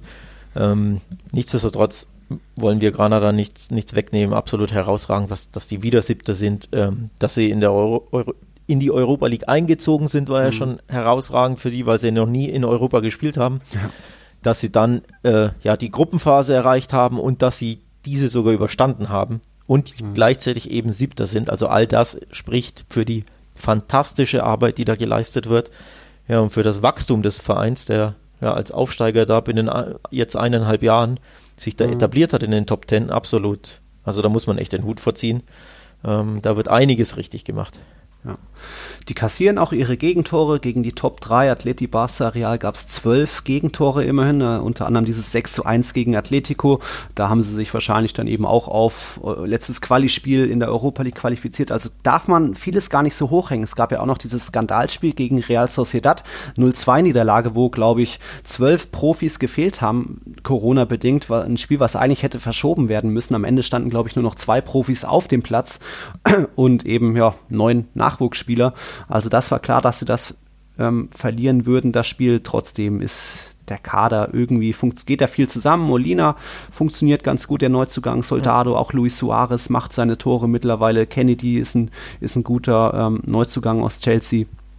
Also starke Mannschaft. Gut, dass sie Janke Herrera ein zweites Jahr von Man City ausleihen konnten. Gonalon wurde fest verpflichtet da im zentralen Mittelfeld. Auch ein sehr wichtiger Spieler. Also Granada einfach nur, nur gute Arbeit fast schon. Ja. Auswärts ein bisschen wackelig, daheim besser, aber. Ich glaube, das große Faustpfand ähm, der Andalusier ist, dass sie eine eingeschworene Einheit sind und wirklich als ja. Team spielen. Ähm, dass was eben nicht immer der Fall ist bei den angesprochenen Teams Valencia, äh, Celta und Co., die ja manchmal nicht immer wie eine mhm. Mannschaft agierten. Und ähm, das ist bei Granada, glaube ich, anders. Die, da stimmt das einfach, die, dieser, dieser Teamgedanke oder dieses Teamgefüge. Ähm, das zeigen sie ja in einigen Spielen gegen vermeintliche ja, Europa League-Konkurrenten oder Top Ten-Konkurrenten. Retafe haben sie 1-0 geschlagen, Sevilla haben sie mhm. 1-0 geschlagen, oh, ähm, Bilbao haben sie 2-0 geschlagen, Valencia ja. 2-1. Also das zeigt ja schon, das sind ja alles Mannschaften, die eigentlich vor Granada mhm. rangieren sollten und die aber geschlagen wurden. Da sieht man schon, was diese Mannschaft leisten kann als, ja, als Team. Stark. Stark. Stark. Dann sind wir jetzt in den, endgültig in den Europa League Plätzen. Ähm, Platz 7 ist ja immer ein bisschen vage, abhängig, glaube ich, was vom Pokalsieger oder wie war das letztes Jahr? Warum ja. kam Granada? Ja. ja. Der wurde ja nicht bis jetzt noch nicht ja, auf. Es gibt ja immer noch keinen amtierenden. Soll im April aber soweit sein. Ja. Dann, dann gibt es dann zwei auf einmal hintereinander. Ja. so ungefähr. Gut, Real Sociedad. Ich hatte getippt, sie werden die Saison als Fünfter abschließen. Du hast sie auf Platz 6 getippt. Da sind sie aktuell auch. Ja, weil sie auch irgendwann irgendein Loch der in, in dieser Saison gefallen sind, sich da jetzt langsam wieder rauskämpfen. Aber auch da, ähm, es ist ein sehr, sehr junger Kader, der zweitjüngste gemeinsam mit Valencia. Und ähm, wenn ich glaube, sie sind auch in das Loch gefallen, als Oyarzabal gefehlt hat, als auch David Silva ausgefallen ist. Also ja. da hat eben ja. ein bisschen einiges abgegangen. Und mittlerweile kommen sie so langsam zurück. Gegen Barca hat das noch nicht gereicht, 1 zu 2 Niederlage. Aber es wird. Ja, Hauptproblem bei Real Sociedad, das ist auch nicht das erste Mal, dass wir das erwähnen, ist der, äh, die fehlende Breite im Kader. Also sobald ja diese Stars, sage ich mal, diese Säulen ausfallen, Oyarzabal, Silva, ähm, und Co. Portu auch ein sehr, sehr wichtiger Spieler. Ähm, sobald die fehlen, hast du vor allem in der Offensive hinten raus oder, oder hinten nicht im Kader nicht die, ja, die, die torgefährlichen Spieler, die, die starken Offensivspieler. Janusai ist ein guter Joker, aber auch ein sehr, sehr launischer Spieler, der gefühlt mal richtig gut ist und an einem anderen Tag irgendwie so gar keine Lust hat. Das ist so ein bisschen mhm. fast schon Carrasco-mäßig, finde ich. Also der, der sehr viel Talent hat, aber irgendwie nicht immer ja, auf der Höhe ist. Aber ansonsten, ja, fehlt mir die, die, die Breite in der Offensive vor allem. Defensiv sind sie ja sehr, sehr stark, nur 18 Gegentore in 20 Spielen. Also da, das stimmt absolut, was da, was sie da leisten. Ähm, da eine der fünf besten Defensiven in La Liga, aber offensiv finde ich, könnten sie mehr leisten, mhm. sobald eben, wie gesagt, Oyarzabal und oder Silva als Beispiel nicht spielen. Wenn die spielen, alles tutti, aber wenn die mal ausfallen, haben sie brutale Probleme, tatsächlich auch gegen kleine Mannschaften zu gewinnen. Also ähm, da gab es ja einige ja, kleinere Teams, die ihnen irgendwie die, die Unentschieden abgeknüpft haben. 0-0 mhm. Alaves, 1-1 Eibar, 1-1 Osasuna. Das sind so die, die, die, Punkte, die sie haben liegen lassen. 1-1 in Valladolid auch gespielt. Also das, diese mhm. Punkte fehlen ihnen brutal im Kampf um die Champions League. Ja. Besonders erwähnenswert, sie hatten ja auch so diesen, ja, diesen Sturm, wo mal Isaac gespielt und getroffen hat, mal William José gespielt ja. und getroffen hat. William José ist jetzt weg, hat sich noch mit einem Doppelpack in der Copa verabschiedet und wurde jetzt durch Carlos Fernandes ersetzt. Mhm. Der hat ja letztes Jahr Granada in die Europa League geschossen. Sensationell. Jetzt bei Sevilla kam er nicht wirklich zum Zug, nur ein paar Minuten gespielt, kein Tor, glaube ich. Aber jetzt eben Top-Neuzugang. Ich glaube, so neun Millionen haben da die Basken mal auf den Tisch gelegt. Also da bin ich sehr gespannt drauf, weil von Carlos Fernandes halte ich da eben viel, weil er so eine starke letzte Saison hat, dürfte da Real Sociedad wieder helfen, dass ja. es vielleicht doch noch auf Platz 5 geht. Ich glaube, ein Grund, warum die Offensive nicht immer so durchschlagskräftig ist, ist diese Stürmer-Rochade im, auf der Mittelstürmerposition. Ich glaube, das hilft einer Mannschaft auch nicht, dass du nicht weißt, mal mhm. spielt Isaac, mal spielt William José. Die haben sich ja komplett immer abgewechselt. Ja. Schon letztes Jahr auch. Ich glaube, das hilft einer Mannschaft auch nicht. Du müsstest, finde ich, wirklich den einen klaren Zentrumstürmer haben, der halt gesetzt ist. Ähm, aber dass mal der eine spielt, mal der andere spielt, ähm, ich sag ja auch leider sehr, sehr launisch ein bisschen. Also mal hat er ja herausragende Spiele, beispielsweise letztes Jahr in der Copa im Bernabeu, ne? wie, wie viel hat er gemacht? Zwei oder drei? Ja, sowas. Ähm, Zwei. Dann hat er wieder Spiele, wo er komplett unsichtbar ist, wo er gefühlt ja nicht wirklich Lust hat, so ein bisschen, also wo die Körpersprache, finde ich, auch nicht überzeugend ist. Ich glaube, auch das fehlt ihm ein bisschen. Da bin ich jetzt tatsächlich gespannt, ähm, wie der neue mhm. Stürmer Carlos Fernandes ein, einschlagen wird. Denn äh, ja, William José war ja schon im im Sommer ähm, auf der Verkaufsliste. Mhm. Atletico war dran, die Spurs waren dran in England. Ja. Ähm, dementsprechend, ja, der war eigentlich schon so gut wie weg. Mhm. Von daher, das hilft ja einer Mannschaft auch nicht, wenn, wenn einer ja, gefühlt verkauft werden soll oder nicht mehr da sein will, den Verein verlassen möchte, aber dann nicht kann. Ähm, von daher jetzt einen klaren Cut gemacht und ich bin gespannt, wie Carlos Fernandes einschlagen wird, ob er, ja, ich rechne tatsächlich aber leider weiter damit, dass er sich, mhm. abwechseln wird mit Ishak, also dass er da weiterhin, oder Isaac, dass er, weiter, dass er weiter nicht diesen klaren Neuner haben werden ja. und dass sie dementsprechend am Ende auch da landen werden, wo sie aktuell sind. Also Fünfter oder Sechster ist ja. unser Tipp, denke ich. Ne? Okay ja, sowas. Neben Oyarzabal mit seinen zwölf Scorerpunkten besonders auch erwähnenswert ist Alex Remiro. Der hat mit acht weißen Westen so gesehen den zweitbesten Wert hinter Jan Oblak gemeinsam mit Thibaut Courtois. Also ohne ihn würde man vielleicht doch noch weiter unten stehen. 18 Gegentore ist da schon auch ein ganz guter Wert. Also da ist was, wo Real Sociedad drauf bauen kann. Jetzt geht es ja in Europa auch bald weiter. Mal schauen, wie dann die Doppelbelastung wieder das Thema dazu kommt. Ähm, Copa sind sie ja auch weitergekommen, also mal schauen. mal schauen. Gehen wir weiter zum FC Villarreal. Dort auch gab es einen Trainerwechsel. Unai Emery hat übernommen und so gesehen, ich würde fast sagen, das Spiel ein bisschen weiterentwickelt, weil mittlerweile sieht man immer mehr diese direkten, schnellen, tiefen Pässe, wo man auch so ähnlich wie bei Barca diese Kombination Außenzentrum schnell raus und direkt wieder vom Außenverteidiger in den Strafraum gespielt und dann hast du eben mit Moreno, mit Alcacer ganz gute Abnehmer, wo immer immer irgendwie der Fünfer besetzt wird, am Elfmeterpunkt steht immer einer. Also da ist schon auch viel eingespielt. Da hat Emery einiges gut gemacht, auch wenn, ja, ähm, Villarreal ist ja trotzdem Remis-Könige mit zehn Unentschieden, genauso wie Huesca. Aber eigentlich ist das auch alles solide und so wie erwartet. Ja. Weiß ich gar nicht, was ich groß sagen soll.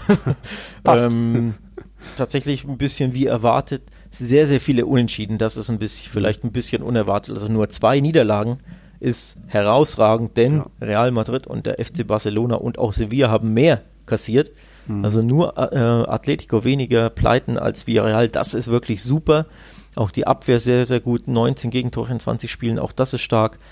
Aber die vielen Unentschieden sind ja too much für die Champions League-Teilnahme, auch wenn es nur zwei Punkte hinter Sevilla sind, aber Sevilla hat ein Spiel weniger. Ich glaube, es mhm. wird auch nicht reichen am Ende.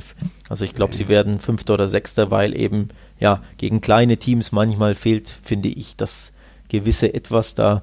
Mhm. Tun sie sich zu oft noch zu schwer und spielen noch zu bieder. Also viele Unentschieden gegen ja, wirklich Mannschaften, die du schlagen musst. Huesca 0-0 jetzt am Wochenende, 0-0 mm. gegen Elche. Also allein gegen die mm, beiden schlechtesten ja, Mannschaften der Liga konnten sie nicht gewinnen und auch kein Tor Kaki schießen. auch 0-0.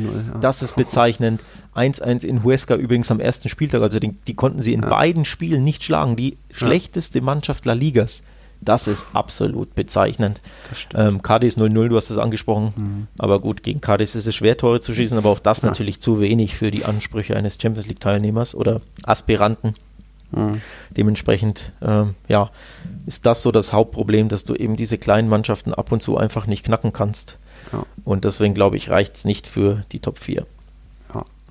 Zu Hause übrigens noch ungeschlagen, ebenso wie Atletico noch keinmal sich daheim geschlagen geben müssen. Das ist auch ein starker Wert.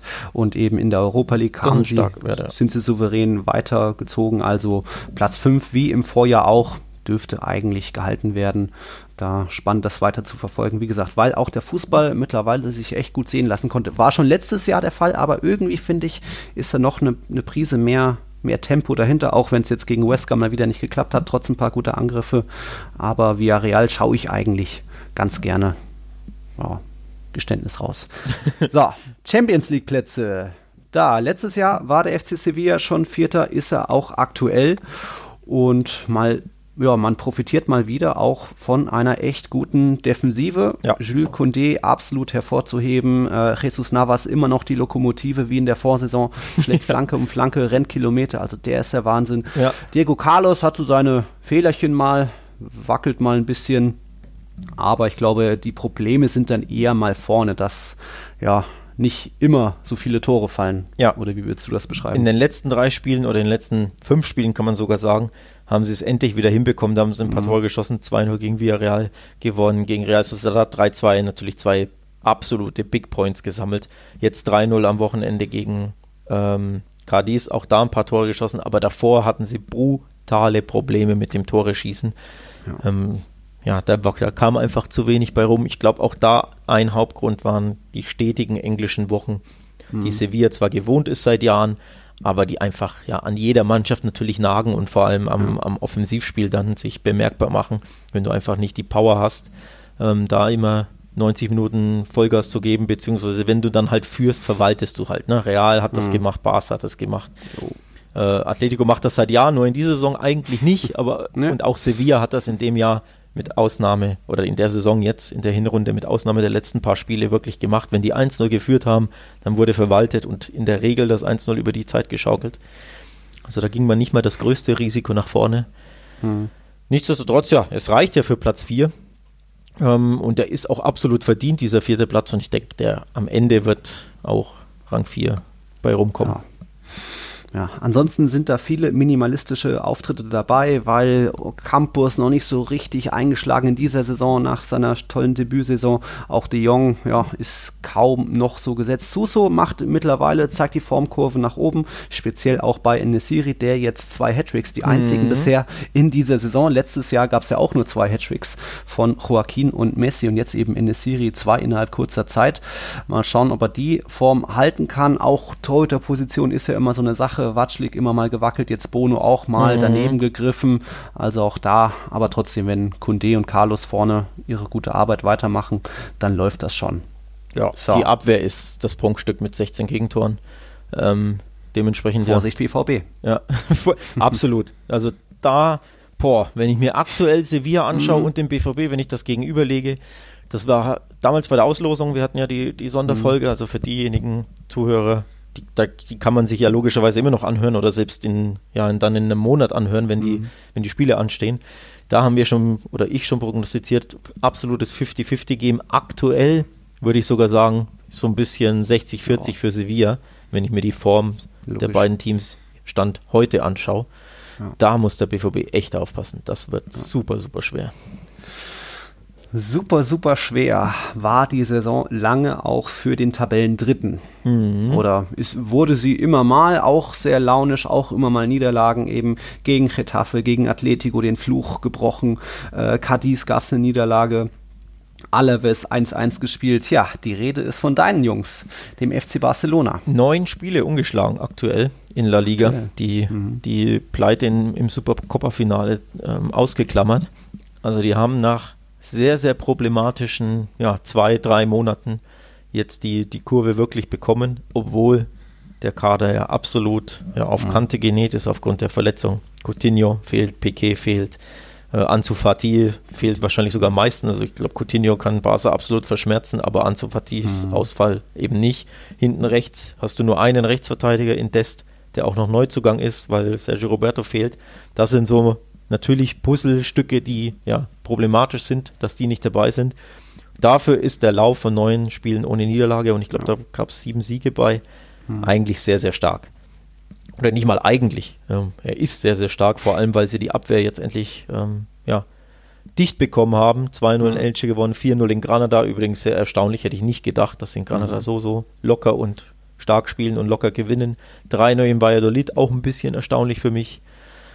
Von daher hat sich der Barca absolut gefangen am Ende der Hinrunde jetzt. Ja, wenn es mal läuft, wenn sie einen guten Tag haben, dann machen sie fünf Tore wie gegen Betis oder auch Villarreal ja früh mit 4-0 geschlagen, aber sie haben dann doch irgendwie ihre Probleme, wenn so ihre die ersten drei, vier, fünf Abschlüsse nicht reingehen, dann ja. ja sinken irgendwie die Köpfe und der Gegner wird irgendwie dadurch besser. Und wenn er eh schon aggressiv spielt, wie gegen Cadiz, wie Cadiz, Alaves, äh, wer was noch, Retafe, dann kann Barca schon auch mal patzen. Deswegen wurden eben nur ähm, 11 von 19 Spieltagen gewonnen und eben achtmal gepatzt. Mhm. Real siebenmal gepatzt. Da sieht man mal wieder, diese ja, Favoriten haben alle so ihre Probleme mit der Belastung, keine Saisonvorbereitung, Verletzungen, Piquet, Fatih. Fatih hat ja so eine herausragende einen Saisonstart gehabt. Also der tut absolut weh. Man mhm. ist trotzdem die beste Offensive, 39 Tore. Das ist dann auch ziemlich löblich, weil man hat ja so gesehen auch den jüngsten Kader. Spricht aber auch nicht für den Rest der Liga, ne? muss man auch sagen. Nee. Der Messi, nee. also Fatih fehlt, äh, sie haben keinen guten Mittelstürmer. Über Luis Suarez werden wir in wenigen Minuten sprechen, mhm.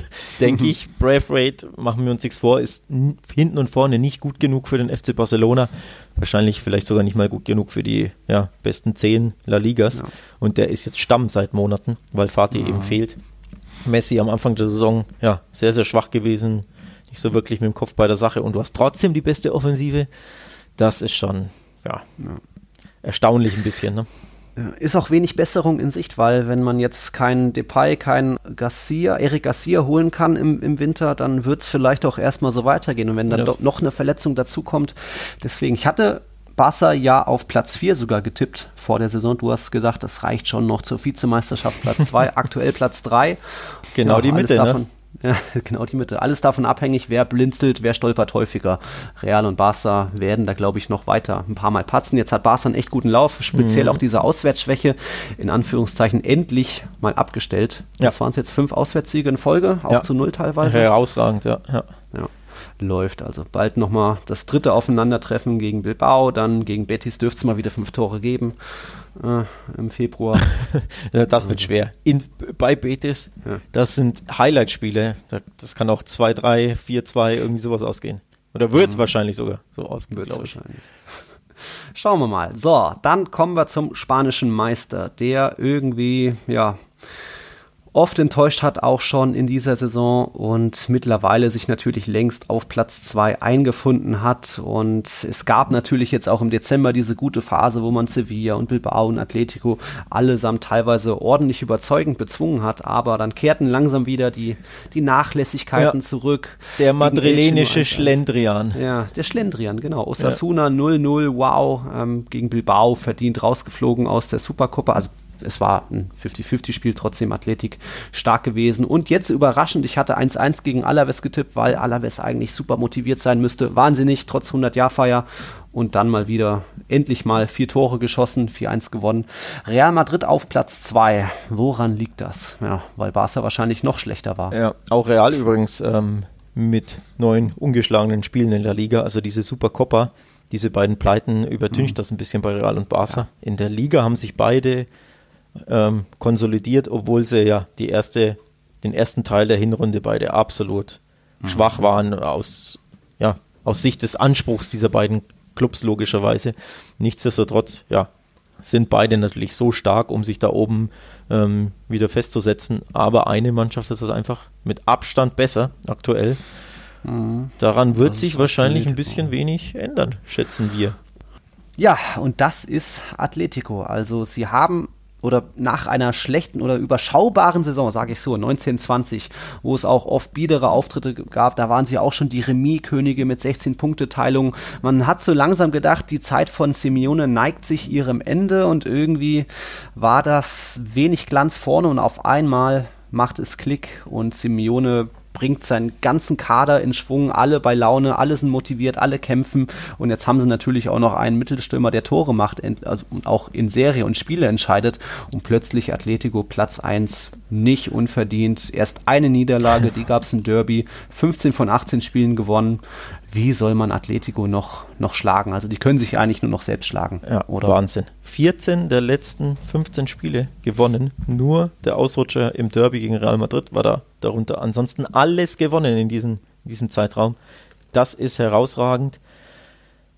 Das zeigt auch die mentale Stärke, dass du na, aus diesem 0-2 äh, bei Real Madrid dann sofort zurückkommst und 3-1 mhm. gewinnst gegen Elche. In bei Real Sociedad einen super mega Big Point geholt ähm, da 2-0 auswärts gewonnen. Retafe niedergerungen 1-0. War nicht so glanzvoll, aber sie haben eben gewonnen. Und zuletzt zwei Spiele gewonnen, bei denen man normalerweise im letzten Jahr garantiert Punkte gelassen hätte. Mhm. In Alaves und in Eibar jeweils in der kurz vor Schluss, einmal was die 90. einmal ich glaube die 87. jeweils ja. Suarez getroffen, bei in zwei Spielen, in denen du auch einfach nur ein Remis oder zwei Remis mitnehmen könntest, wo du auch nicht so überzeugt hast, aber hinten raus halt einfach dieses Selbstbewusstsein hast und diesen Glauben an dich selbst und vor allem natürlich diesen Killerinstinkt hast, dass du die beiden Spiele gewinnst. Ja. Ich glaube, wer so einen Lauf hat, wer dieses Selbstbewusstsein hat, wer ja dieses Selbstverständnis hat, ja, wir liegen hinten oder steht in der 80. 1-1. Mhm. Egal, wir gewinnen das Spiel eh, wir wissen, wir können das gewinnen und werden das gewinnen. Ja, wer diesen, diesen Automatismus, sage ich, hat, dieses Siegergehen mittlerweile in sich drin hat, der wird am Ende Meister. Ja. Das ist meine These. Also ich sehe das nicht, dass natürlich wird Atletico jetzt nicht die nächsten 14 Spiele auch noch gewinnen, sondern ab und zu mal ein Unentschieden mhm. dabei sein, aber das ist sehr, sehr, ja, ja. unwahrscheinlich, dass sie das noch abgeben, finde ich, weil sie einfach so gewachsen sind und so viel Selbstvertrauen haben, dass sie eben auch Spiele gewinnen, in denen sie nicht überzeugen. Genau. Das, und sie überzeugen doch oft auch spielerisch. Das ist nicht mehr das Atletico, Ja, das nach einer natürlich. Führung sich hinten reinstellt, sondern da geht es immer noch Absolut. mit schnellen, mutigen Ja. Zuspielen in die Tiefe. Da hast du auch mit Korea, mit Jodente und so weiter gute Spiele, die dann in Räume vorstößen. Felix ist angekommen, hatte jetzt mal ein kleines Loch und Suarez natürlich steht irgendwie über allen. Also was war die Statistik? Zwölf Tore aus 15 Partien. Mhm. Das ist der beste Start seit Cristiano Ronaldo bei einem neuen Verein. Also er Ja. da als Top-Torjäger gemeinsam mit Enesiri aktuell natürlich einer der Gründe, warum es für Atletico bergauf geht. Morata und Costa waren gut, auch als Team, aber Suarez ist eben nochmal eine Klasse besser, auch weil, glaube ich, Simeone seine Einsätze, seine Zeiten ganz gut limitiert, also nimmt ihn oft raus, muss gar nicht jedes Auswärtsspiel bestreiten. Und auch da eben, wenn du so einen guten Kader hast, wo dann auch mal notfalls ein Vitolo Carrasco ist herausragend, ähm, wo, wo jeder funktioniert, dann kannst du auch mal einen Suarez Pausen geben. Und das braucht er einfach auch. Man muss auch lobend erwähnen, generell den Sturm Atleticos. Das ist nicht mehr das Atletico der letzten zwei, drei Jahre. Sie haben 36 Tore geschossen. Nur Barca hat mehr in La Liga. Das ist absolut erstaunlich. Damit mehr Tore geschossen als Real Madrid. Wenn du mir das vor der Saison gesagt hättest, ich hätte gesagt, du spinnst. Also, Ja, dass sie vor Real liegen, hätte mich nicht überrascht, natürlich. Ähm, Das war ja vorherzusehen, finde ich so ein bisschen, oder ja, nicht auszuschließen.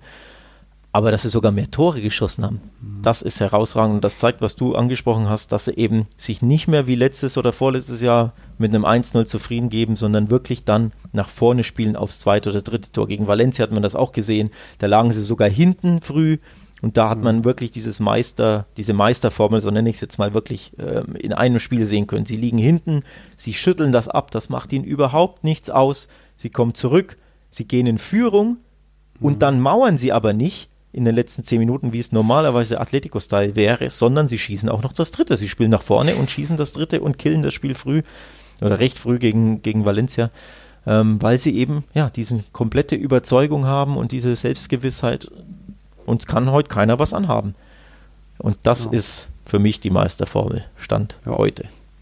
Absolut. Vor der Saison hat man zwar gesagt, ja, eher wahrscheinlich Platz 1 wieder Real Madrid. Ich glaube, ich hatte Atletico auf Platz 2, du auf Platz 3 getippt, aber man sieht. Ich muss sagen, das lag daran oder liegt daran, dass ich ihn mehr, dass ich gedacht habe, dass sie vor allem auswärts mehr unentschieden holen, dass, denn dass sie heimstark sind, das ist ja kein Geheimnis. Also im Wander sind sie ja eigentlich nicht zu schlagen. Letztes Jahr hat nur Barca äh, im Wander gewinnen können. Also dass sie daheim fast jeden weghauen und ja okay, zwei, drei Unentschieden mal spielen, ist überhaupt nicht überraschend, dass sie eben aber auswärts so stark sind. Das hätte ich nicht gedacht, weil sie traditionell eben auswärts mit äh, ja, sehr defensiven Mannschaften Probleme haben. Und da eben ja in Cadiz oder in Valladolid oder wo auch immer, wenn sich die Mannschaft hinten reinstellt, der Gegner, dass sie da eben Probleme haben und dann gibt es halt nur ein 0-0 oder 1-1. Und genau das ist bisher in der Hinrunde nicht der Fall. Und deswegen hätte ich vor der Saison nicht gedacht, dass es über die Strecke reicht. Ja. Aber das ist eben jetzt nach 19 Spielen, ja, wie gesagt, einfach nicht der Fall gewesen. Sie haben sechs der acht Auswärtsspiele gewonnen. Also sie haben noch weniger Auswärtsspiele als der Gegner, äh, als die Kontrahenten, sorry, als Real und Barca. Dementsprechend vielleicht kommt noch das ein oder andere Unentschieden dazu. Aber da haben sie sich einfach verbessert, dass sie, ja, sie spielen besser mit dem Ball und sie tun sich leichter gegen defensive Mannschaften. Mhm. Das ist die auch ein Hauptgrund, warum Ja. Atletico so stark ist. Äh, das, das Wort Titel wird ja auch nie in den Wort genommen und äh. Simeone sein Partido Partido, jetzt hat er letztens wieder gefragt, was, was halten Sie davon, Real und Barca straucheln so und er, seine einzige Antwort war, äh, Cadiz, nächster Gegner, fertig. Ja. Ich glaube, da wird auch viel drüber gestellt, also ähm, über äh, das Ziel La Liga, weil Copa hat man ja auch gesehen, Cornelia, die, Fun die Konzentration war vielleicht nicht so da, man ist 0-1 blamabel rausgeflogen, so Ja. gesehen, aber scheißegal, man holt wahrscheinlich den Titel und nur darum geht's. Mal gucken, was jetzt noch gegen Chelsea in der Champions League passiert. Auch ein Aber es geht nur um den Ligatitel und da ist Atletico kaum noch von zu trennen. Auch dank natürlich wieder einzelne herausragende Akteure, nicht nur Suarez und äh, Jolent und so weiter, Koke auch gut, sondern auch natürlich der Torhüter. Acht Gegentore, elf mal zu null von 18 Spieltagen. Jan Oblak natürlich wieder eine starke Saison, wobei ja auch gar nicht so viel geprüft wird, weil einfach alles, die ganze Mannschaft funktioniert wunderbar. Ja, kleines Stichwort Chelsea. Ähm, absolut brutales Los natürlich, also super Spiel da im Achtelfinale. Und die haben aktuell den Trainer getauscht. Lampard entlassen, stand heute Montagmittag Thomas Tuchel, der neue Coach, auf dem oder er wird's. Weiß noch nicht, ob's, ob, er's, ob er bestätigt ist, aber er soll es auf jeden Fall werden. Das gibt Chelsea natürlich auch einen Boost vor diesem krachenden Champions League-Duell.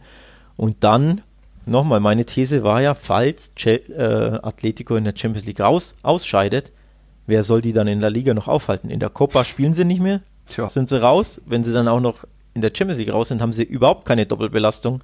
Ich würde sagen, dann ja, steht der Meister fast schon fest, denn wenn die jeweils eine Woche Vorbereitung auf jedes Spiel dann haben, ab, ja, was ist es dann, Anfang März, Mitte März, boah, mhm. wie soll man die noch abfangen? Ne? Von daher, ja, wäre das äh, auch quasi, also das Ausscheiden in der Champions League nicht das Allerschlimmste mit nee. Blick auf La Liga. Genau.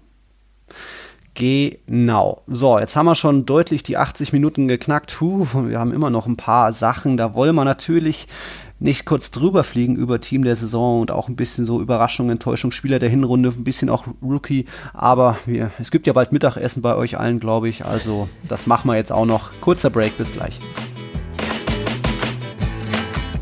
Die Hinrundentabelle haben wir. Atletico ganz oben, Huesca ganz unten. Was glaubst du denn, Alex?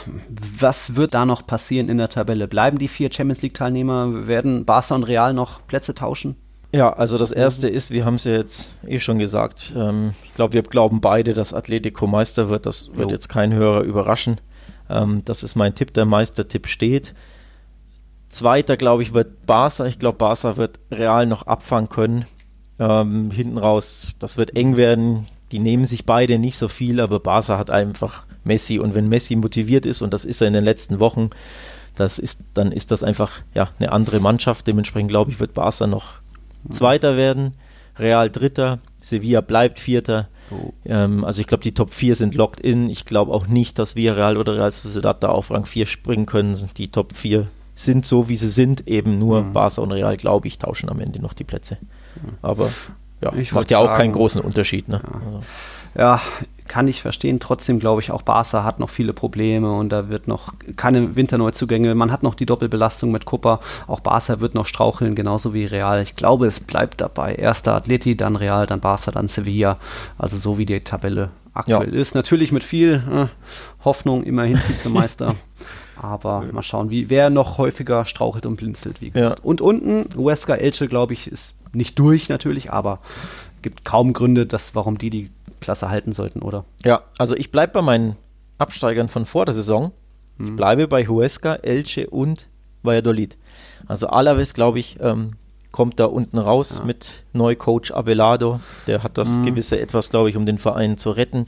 Osasuna, wenn Chimiavia zurückkommt, sowieso, aber auch ohne ihn, glaube ich, hat genug Firepower ähm, und ja, einen guten Kader, um da unten rauszukommen. Eber haben wir darüber gesprochen, die sind einfach sehr, sehr schwer zu knacken und sind laufstark und kampfstark und werden auch nicht absteigen. Und dann bleibt nicht mehr viel, denn mhm. ich glaube, dass Bilbao klettern wird, dass Retafe ein bisschen klettern wird. Ja, Valencia vielleicht auch, vielleicht nicht, dann bleiben sie 14. Aber viel weiter runter wird es dann nicht gehen. Ja. Cadiz wird ein bisschen runtergehen, werden aber auch die Klasse halten. Von daher, ja, ja. bleiben für mich die drei Abstiegstipps bestehen. Valladolid, Elche und Huesca. Ist jetzt langweilig von mir, aber dem würde ich zustimmen. Also Aber sehe ich dann doch eher noch oder sehe ich mehr dahinter in der Mannschaft als jetzt bei Valladolid mit ihren Offensivproblemen. Also glaube ich eher, auch Valladolid wird mit Elchin Huesca runtergehen in die Segunda. Jo. Jo. Dann großes Team der Hinrunde. Nochmal kurz zur Erinnerung, letzte Saison, Team der Saison waren bei uns Courtois, dann Jesus Navas, Sergio Ramos und Diego Carlos. Im Mittelfeld, also 3-4-3 hatten wir, kamen dann Casola, Banega, Casemiro, Toni Kroos und vorne Messi, Benzema, Moreno. Klar, Casola, Banega sind weg, aber noch mehr tut sich bei uns. Wir bleiben bei im 3-4-3. Ne? Mhm. Gab natürlich hier und da noch, werden wir euch sagen, gibt es noch ein paar Wackelkandidaten, aber was, worauf wir uns geeinigt haben, ist, oder manche Sachen sind natürlich absolut klar, das wisst ihr alle, liebe Zuhörer, ins Tor gehört natürlich ein Jan Oblak. Ja, ne? wenig überraschend. Ähm, wenig überraschend. Nicht nur die wenigsten Gegentore, sondern die beste Save Percentage La Ligas, 86 oh, 86 Prozent der Bälle hält er, der Schüsse. Äh, Boah. Mit Abstand die beste in der Liga ist das. Ähm, wo er auch mit Abstand am besten ist, ist bei dem Post-Shot Expected Goals, also die Expected Goals, die, hm. ja, äh, hm. ja, die, die Tore, die man erwarten kann, dass sie reingehen. Und da gibt es ein Plus-Minus ähm, auf der Webseite ähm, wie hieß sie nochmal, FBRef, also Football Reference. Da kann man so, so Unterstatistiken nachgucken, da habe ich mich mal ein bisschen schlau gemacht. Ähm, kurz erklärt heißt, er hat plus 0,9 im Post-Shot Expected Goals, heißt im Schnitt sechs Schüsse mehr gehalten, als man es erwarten konnte. Also eigentlich sollte mhm. er sechs Tore mehr kassieren und diese Schüsse hat er eben gehalten. Kein anderer hat dermaßen einen starken Wert. Zweiter ist der Stegen mit plus 2,3. Mhm. Also der Stegen hat zwei Schüsse mehr gehalten, als man es erwarten konnte. Äh, zwei Tore weniger kassiert sozusagen. Oblak also sechs Tore weniger kassiert. Das ist ein herausragender Wert und auch das verdeutlicht nochmal, ähm, wie stark er ist. Also nicht nur, dass Atletico ja, eine super mhm. Abwehr hat, sondern dass er auch wirklich ein super Torwart ist. Hm, interessant. Ja. Übrigens, äh, weil du unser Team der Saison angesprochen hattest, ein bisschen. In der Hinrunde hatten wir Unai Simon im Tor, kannst du dich mhm. erinnern? Ja. Unai Simon hat den schlechtesten Post-Shot oh, Expected oh Goals Wert. Also sprich, ja, Tore reingelassen, die man normalerweise halten müsste. Wenn ich mich jetzt ans San Mames-Spiel mhm. von Barca erinnere, dieses 2-3, da hat er ja zweimal unfassbar gepatzt. Mhm. Dementsprechend, Ouch. ja, Unai Simon minus 3,4 auch Andres Fernandes minus 3,7, also drei bis vier Tore mehr kassiert, ähm, als sie hätten kassieren müssen. Von daher, ja, spielt der mhm. Bilbao-Keeper doch eine sehr, sehr schwache Runde. Okay. Dann schauen wir in die Abwehr. Wie gesagt, wieder eine Dreierkette von der zweitbesten, fangen wir da mal an, von der zweitbesten Defensive, das sind ja Real und Sevilla. Bei Real hat mich da keiner so richtig überzeugt. Waran ist wackelig. Ramos, Ramos ist auch nicht mehr der, der im Juni und Juli war und da ja Real Madrid zur Meisterschaft geprügelt hat, fast schon. Also haben wir uns erstmal geeinigt, ganz klar auf Jules Koundé ja. vom FC Sevilla, der auch international herausragend spielt und eben auch in dieser La Liga-Saison, da auch Diego Carlos sogar den Rang abgelaufen hat, der ja immer mal für einen Patzer gut ist, sag ich mhm. mal. Und dann auch wieder Rechtsverteidiger Jesus Namas, weil ich ihn einfach immer noch als diese Lokomotive sehe, der ja Sevilla mit antreibt, mit die meisten Flanken schlägt in La Liga und das immer noch in einem hohen Alter, hat auch, glaube ich, die, den, fast den Topwert bei Keypässen 2,1 pro Spiel. Also das ist schon mal ziemlich stark und das eben auch mit 35 Jahren. Da ja, für mich, ich habe dich davon überzeugen müssen, für mich gehört er da in die Viererkette. Aber wir sind uns einig natürlich auch bei Savic. Wenn schon Atletico die beste Abwehrkette der Liga hat, dann gehört natürlich auch Savic da rein. Du hattest noch Hermoso vorgeschlagen, ja. aber der kam mir zu spät ein bisschen in die Saison und weiß nicht, irgendwie ist mir Savic da pr präsenter in der Verteidigung. Ja, ich glaube, das nimmt sich nichts, ob du Hermoso okay. oder Savic nimmst ähm, also herausstellst, äh, stellvertretend ja. quasi für die starke Abwehr Athletikos. Das, ich glaube, die spielen beide eine herausragende Saison. Ja. Hätten es meiner Meinung nach beide verdient, aber irgendwie muss man ja Kompromisse finden, logischerweise ja. bei so einer Top 11. Also die hat sich ein bisschen ja unterschieden bei uns. Mhm. Dementsprechend, ja, unterschieden hat sie sich auch. Und da war ich ein bisschen überrascht. Ich hatte zwei Madrilenen in der Top 11 und du hast bei beiden gesagt, nee, die kommen nicht mit rein. Äh, ähm, bei dem Mittelfeldspieler schon. Echt? Hast du jetzt doch? Ja, haben wir uns doch, sind wir uns doch einig geworden? Okay. Bei, bei dem Stürmer nicht. ah, okay. Dann äh, nenn mal deine Mittelfeldspieler. Fangen wir auch direkt mit dem Madrilen an. Das ja. ist dann doch Casemiro und ja. weil der einfach auch als Führer auf, auf dem Platz, er hat auch mit, mit drei Kopfballtoren die meisten überhaupt in La Liga. Wenn er trifft, dann ist es meistens ein 1-0 oder ein 2-1-Siegtreffer. Ja. Also da super wichtig. Er spielt auch sehr viel, ist da einfach immer noch unantastbar für Sidan und gehört dann doch irgendwo noch rein. Toni Kroos hat auch gute Zahlen und mit die meisten Keypässe und so weiter und natürlich 93-prozentige Passquote, aber irgendwie ist für mich noch in dieser Hinrunde irgendwie dann Casemiro so noch mit der beste Mat oder zumindest auch auf, auf Konstanz gesehen, ja. da der beste Madrilener. Ist halt, ist halt super wichtig ähm, für Real Madrid. Übrigens hatte ich auch Modric auf dem Zettel. Ich hätte fast mhm. Modric ja. lieber genommen. Ähm, kann man tatsächlich, finde ich, auch streiten. Also man könnte auch Modric mit reinnehmen. Sache ist halt, ich wollte jetzt tatsächlich einen Sechser haben, denn hm. sonst ist es arg offensiv bei uns und äh, die anderen beiden äh, Mittelfeldspieler, zentralen Mittelfeldspieler oder eigentlich sogar drei, sind alle eher, haben die Stärken nach vorne eher, anstatt nach hinten, würde ich mal behaupten. Mhm. Dementsprechend wollte ich einfach tatsächlich ja, einen Sechser da haben, aber man könnte da auch Modric nehmen, finde ich. Also auch der in seinem, in seinem hohen Alter, was der da spielt, ja. ist, finde ich, herausragend aber natürlich. Ein Außenriss glüht. Genau, der Außenriss, diese Außenrisspässe ja. und überhaupt äh, da einige Spiele in, in, Folge gemacht, wo ich auch gedacht habe, wie, wie kann der das alle drei Tage mhm, durchziehen? Mit 35. Aber Real war auch enttäuschend, dementsprechend genau. ja. Hat Vor allem jeder, offensiv.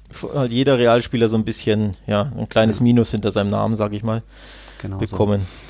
Da gehören dann eben auch andere in so ein Vierer Mittelfeld und da ist dann auch einer vom FC Barcelona dabei, der sich jetzt in seiner zweiten Saison auch wirklich gesteigert hat, vor ja. allem auch mal als Innenverteidiger. Jetzt macht er Tore, äh, wenn er auch auf der, auf der Torlinie irgendwie noch den Ball über die Linie haut und das ist Frankie de Jong. Ja, da fand ich tatsächlich die letzten, sagen wir mal, acht Spiele, fand ich ihn herausragend. Also wirklich vielleicht sogar in diesen acht Spielen ja, der beste Mittelfeldspieler in, in La Liga wie gesagt, in dieser kurzen Zeitspanne in den letzten Spielen fand ich ihn wirklich super. Schießt jetzt auch Tore, macht seine Läufe mit nach hinten, äh, nach vorne, sorry, in den Strafraum. Ähm, was ihm Kuhmann beigebracht hat, ist wirklich so ein bisschen der Leader, ist ja sowieso unfassbar passstark, also immer schon mhm. eine Quote von 90 Prozent. Also da nimmt sich, da nimmt er sich auch wenig mit, ja, Passkönig Groß und Co. Ähm, also hat sich da stark verbessert, äh, für diese Mannschaft so ein bisschen. Das hat mir sehr, sehr gut gefallen. Also der hat sich super verstärkt. Ähm, von daher haben wir uns auf De Jong geeinigt. Und der mhm. andere zentrale Mittelfeldspieler, ich glaube, da mussten wir uns nicht einigen. Llorente von Atletico ist jo. ja erneut ein absoluter, fast schon Superstar bei Atletico. Ja. Also ich bin nach wie vor überrascht, wie stark der ist und auch ja welchen Sprung er gemacht hat bei Atletico. Ja. Gefühlt sagen wir das jetzt seit keine Ahnung neun Monaten können wir es nicht fassen, dass der so gut ist und vor allem, ja, wie wichtig er ist für die Mannschaft mit seinen Toren, mit seinen Läufen. Dementsprechend ist das der zweite Achter in unser System. Der, der ist einfach der pure Siegeswille. Du siehst in jeder Faser seines Körpers ist er angespannt und will, treibt das Spiel mit an. Jetzt auch eben am Wochenende wieder für äh, an Tor beteiligt gewesen. Ja. Herausragender Akteur äh, Markus Jolente da. Und dann vielleicht kleine Überraschung, in unserem Vierer Mittelfeld ist noch Platz für einen Akteur, der, ich hatte es vorhin schon bezeichnet, absolute Lebensversicherung für seine Mannschaft ist. Sieben Tore, vier Vorlagen aus 14 Einsätzen. Also er hat gar nicht immer gespielt, weil er auch mal verletzt war, hat aber auch mit die meisten Keypässe in La Liga, 2,1 und das ist Sergio Canales von Betis. Ja, auch stark. Kurzer, ähm, kurzer Nachtrag zu Lorente, ich wollte seine Stats noch vorlegen, ja. vorlesen. Sechs Tore und fünf Vorlagen. Llorente. Ja. Das ist schon auch stark. Als also nur um das kurzzeichen defensive Mittelfeldspieler. ja, wobei er teilweise ja, vor allem, dass er so polyvalent ist, finde ich so stark. Ja, also er, er kann alles zentrales Mittelfeld, er hat teilweise irgendwie rechts außen gespielt, hängende Spitze. Also für uns ja unumstritten. Canales. Für solche Fußballer schaltest du den Fernseher ein. Das ist ich sehe schon, du trauerst ihm stark nach. Ne? Extrem, extrem. Der ja. größte, Ab schwierigste, schlimmste Abgang für ja. mich noch vor Ronaldo sogar, auf lange ja. Sicht gesehen, auf die nächsten zehn Jahre. Ja. Ja, also Llorente für uns unumstritten, diese Personalie. Mhm. Canales, mh, hm, etwas weniger. Denn, ja, den hatte ich vorgeschlagen. Genau, zugunst äh, Canales hat tatsächlich quasi im Endeffekt Benzema meinen mhm. Vorschlag aus der Elf verdrängt. Denn das System hat sich ein bisschen geändert. Ja. Ähm, ich nehme es jetzt einfach mal vorweg. Ich mhm. hatte Messi auf der 10 und dann drei Stürmer, unter anderem Benzema. Und du hast gesagt, nee, lass Messi in den Sturm nee. ziehen, Benzema rauskicken und dafür nehmen wir Canales. Ja. Ein bisschen überraschend, dass dein ja, Benzema, das dein Madrilene da von dir nicht gewählt wird. Das, das muss ich jetzt, erklär das mal, Nils. Das muss ich jetzt natürlich erklären. Benzema erklären. ist natürlich noch Topscorer mit 15 Torbeteiligungen, genauso wie ja. Messi und Aspas. Aber er hat mir zu oft dann auch äh, überschaubare Spiele gehabt und Real Madrids Probleme sind eher die Offensive als die Defensive. Natürlich, äh, zehn Tore sind ordentlich und es ist eben Benzema. Das sind seine Zahlen. Viel mehr kann man da auch nicht erwarten. Es fehlt natürlich auch ein zweiter Scorer. Aber ich fand Benzemas Hinrunde nicht so überragend wie die vergangene Rückrunde, wo er den dann eben auch viele Siegtore, also entscheidende Tore erzielt hat. Und da waren dann eben andere in meinen Augen noch davor. Und von Real Madrid haben es einfach nicht so viele verdient gehabt, jetzt in irgendwie der Top 11 zu stehen. Man ist trotzdem natürlich auf Platz 2, aber irgendwie fand ich da andere Akteure ja. herausragender. Deswegen wollte ich da auch einen Canales dabei haben und setze dann auch Messi nach vorne in den Dreiersturm. Ich sage, bei Real hat jeder so ein kleines Minus, zumindest mhm. bei dir mehr Minusse als bei mir. Ja. Nochmal, ich fand ihn äh, nach wie vor auch Benzema, der ja ein bisschen die Lebensversicherung von Real. Zehn Tore hast du genannt, fünf Vorlagen mhm. finde ich auch sehr, sehr mhm. stark für einen Stürmer. Ähm, das ist herausragend. Ja, aber du wolltest sie nicht, dann halt nicht. Ne? Dann halt ohne, spiele ich halt ohne Realstürmer. Dafür haben wir vorne, ja, Messi haben wir schon genannt. Wie gesagt, ich hatte ihn auf die 10, weil er ja immer mehr wie ein Zehner spielt. Du nimmst ihn mhm. als ja im Endeffekt hängende Spitze quasi mit rein. Auch da, ähnlich wie De Jong, nach recht ja, schwacher Anfangsphase, äh, Halbserie der Hinrunde, sich absolut gesteigert, verbessert mhm. und ja, Dreh- und Angelpunkt bei Barca ist er ja sowieso schon immer. Zu Messi musst du ja nichts sagen, aber er hatte eben ja dann auch endlich seinen Torriecher wiedergefunden, den er quasi ja ziemlich erstaunlich lange verloren hat. Also viele mhm. Spiele, wo er trotzdem viele Abschlüsse hatte, aber wirklich immer daneben geschossen hat, etc. Also hatte er nur drei Saisontore bis zum neunten Spieltag, ne, bis zum zehnten sogar. Das ist ja für Messi unfassbar. Dazu, ja, diese Probleme aus dem Spiel heraus Tore zu erzielen. Aber jetzt in den letzten Spielen waren es was, sechs Tore in fünf Spielen, glaube ich. Mhm. Mhm. Ähm, von daher, ja, hat er sich absolut wieder gesteigert, so ab dem ja, 12., 13. Spieltag, sage ich mal. Mhm wenn Messi Messi ist, kannst du nicht auf ihn verzichten. Ähm, ich, ich wollte ihn eigentlich nicht mit reinnehmen, weil er mir oft eben mit Körpersprache und bei schwierigen Spielen kann er da also die Mannschaft nicht mitreißen und das Spiel drehen. Aber die Statistiken sind natürlich überragend und er hat jetzt von seinen, was waren es, elf Toren in La Liga. Da war jetzt kein Spiel dabei, wo er einfach mal vier oder fünf macht. Also er ja. hat trotzdem noch in vielen Spielen, in häufigen Spielen trifft er. Und dann ist das eben so, da sind trotzdem Elfmeter dabei, aber das war dann eben dein Punkt, wo du den Messi unbedingt haben wolltest. In sieben der letzten elf Spiele hat er getroffen. Das ist ja mhm. das, was du meinst. Ne? Nicht äh, mit ja. Hattricks wie Enesiri zum Beispiel war ja, ein Härtefall, genau. der es bei uns nur auf die Bank geschafft hat. Da ja. war die Begründung einfach, ja, mit zwei Hattricks kaschierte quasi so seine, seine mhm. Toranzahl. Und Messi hat eben nicht mehr seine vier gegen Levante und drei gegen jo. Huesca erzielt, sondern wirklich immer nur ein oder zwei Tore und dann eben konstant eben ab dem ja, gut zehnten oder elften. Spieltag. Und natürlich, ja, Keypässe hatte die meisten Dribblings, mhm. äh, die meisten mit Abstand, die meisten Torchancen in der Liga herausgespielt. Ähm, also auch diese Stats, die nicht auf den ersten Blick ähm, ins Auge springen, da dominiert er natürlich die Liga. Dementsprechend, du kannst auf einen Messi einfach nicht verzichten, selbst wenn man es möchte. Ja, passt schon, ist halt so. Ist halt so, was machen wir jetzt? Mittelstürmer oder den anderen? Ich würde sagen den anderen. Den anderen. Gut. Auch so eine Lebensversicherung. Ja. Wo man gemerkt hat, wenn er fehlt, ja. dann verliert die Mannschaft. Und Absolut. das ist in dem Fall Jago Aspas hat auch nochmal ganz groß zugelegt. Natürlich auch nach dem Trainerwechsel ist auch der Topscorer mit 15 Torbeteiligungen, aber eben das auch in einem höheren Alter. 33 Jahre hat er da irgendwie sich nochmal steigern können und liefert so gesehen. Ist auch der Grund dafür, dass äh, Celta jetzt wieder mit vorne dabei ist auf Platz 9. Also Jago Aspas da als Außenstürmer gehört eigentlich auch in so eine Hinrundenelf. Absolut. Ähm, ja, leider verletzt. Ähm, aktuell die letzten drei Spiele verpasst und ja, logischerweise hat Celta da natürlich auch ähm, kein Spiel gewonnen, auch in der Copa ohne ihn ausgeschieden, blamabel. Ähm, davor war er dermaßen herausragend, also mit Messi wirklich fand ich in, de, in dieser Phase, in diesen, was waren sieben, sechs, fünf Spiele, mhm. irgendwie sowas, wirklich ja. dermaßen überragend in La Liga, dass er für mich absolut in diese in diese Top 11 gehört, weil er eben nicht nur Tore schießt wie andere oder nicht nur Elfmeter zum Beispiel macht. Grüße an Carlos Soler und an Euer Sabal, die ihre Torstatistik einfach durch Elfmeter-Tore kaschieren. Mhm.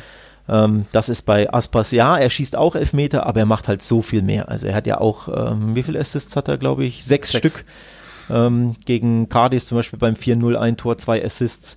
Ähm, also er ist halt so viel mehr als nur ein Torschütze. Er ist wirklich, wie du sagst, die absolute Lebensversicherung. Er ist ein starker Dribbler, starker Vorlagengeber, einfach ein All-Around-Stürmer, wie er auch mir gefällt persönlich, muss ich auch sagen.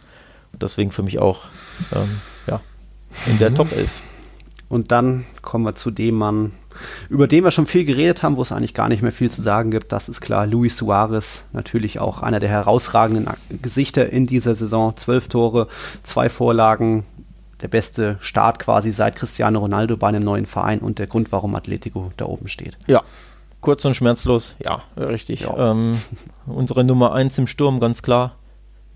Im 4-3-3, wie gesagt, äh, Benzema hatte ich eh so auf links dann verdrängt 3, quasi. 3-4-3, genau. Mhm. Ähm, ja, der Abstand, der beste Mittelstürmer in der Liga in der Hinrunde kann man, ich glaube, das überrascht wahrscheinlich keinen. Ähm, überraschend natürlich, dass er so stark ist. Nicht, dass er nominiert wurde, weil dass er so einschlägt, damit ähm, haben, hat wahrscheinlich nicht jeder gerechnet. Dass er natürlich sein, sein Tor hier hat, ist klar.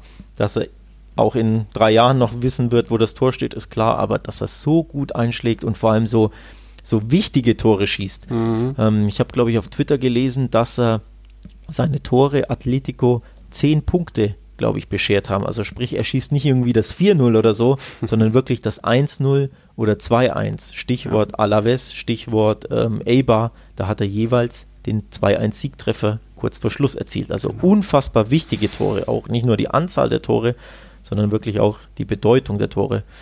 herausragender. Also aktuell stand heute der Meistergarant Atleticos, meiner Meinung nach. Sollten sie Meister werden. Da haben wir die Elf. Ich lese nochmal vor, eben im 3-4-3, hinten natürlich Oblak, dann Navas, Kunde und Savic. Im Mittelfeld besteht aus Llorente, Casemiro, De Jong und Canales und vorne Messi, Suarez, Aspas. Ist doch schön bunt, Ja. kann sich, glaube ich, sehen lassen. Werden wir auf Social Media auch teilen, die Grafik zum nochmal drüber gucken. Also sagt uns, liebe Hörer, da auch gerne Bescheid, wo ihr widersprecht. Wer überhaupt nicht in die Mannschaft gehört, wo ihr Nils Wahl blöd findet.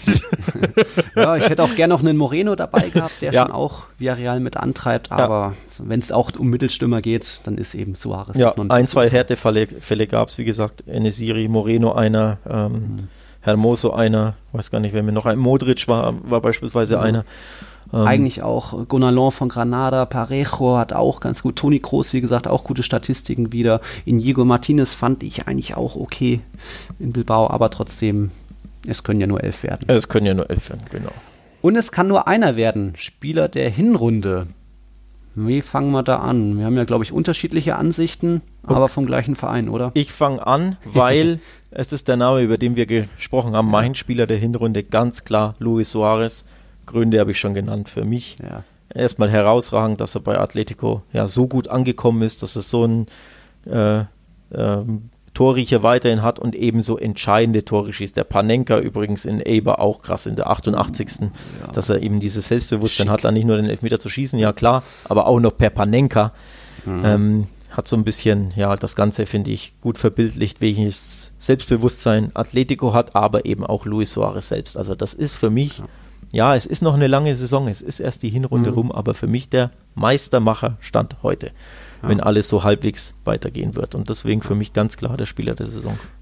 Bisher. Meistermacher ja, aber für mich ist dann noch äh, Spieler der Hinrunde so die Lunge der Mannschaft, der Ja. Alleskönner, der immer arbeitet, der einfach wirklich die Zuschauer auch mich fasziniert. Sechs Tore, fünf Vorlagen ist schon auch richtig gut. Er hatte ein unfassbares Jahr 2020, also Kalenderjahr und Ja. macht genauso weiter.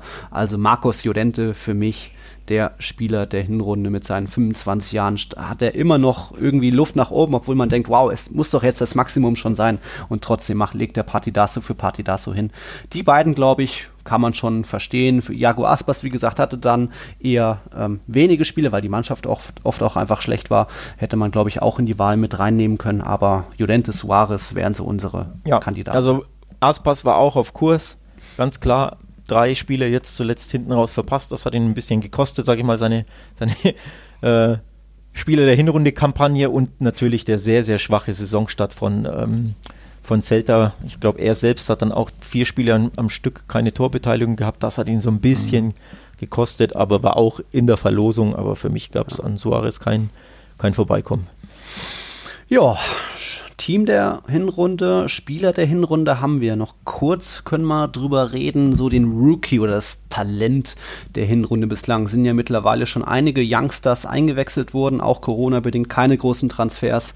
Deswegen gab es nicht nur bei Barca, auch bei Real Sociedad, natürlich Valencia mit einem sehr jungen Kader, viele junge Spieler, bei Celta auch. Ähm, da muss man auf jeden Fall einen Barenechea bei Real Sociedad Ja, erwähnen, find der mit gut. seinem Tempo Real Sociedad da weit bringt. Es waren jetzt nur zwei Tore aus 17 Einsätzen.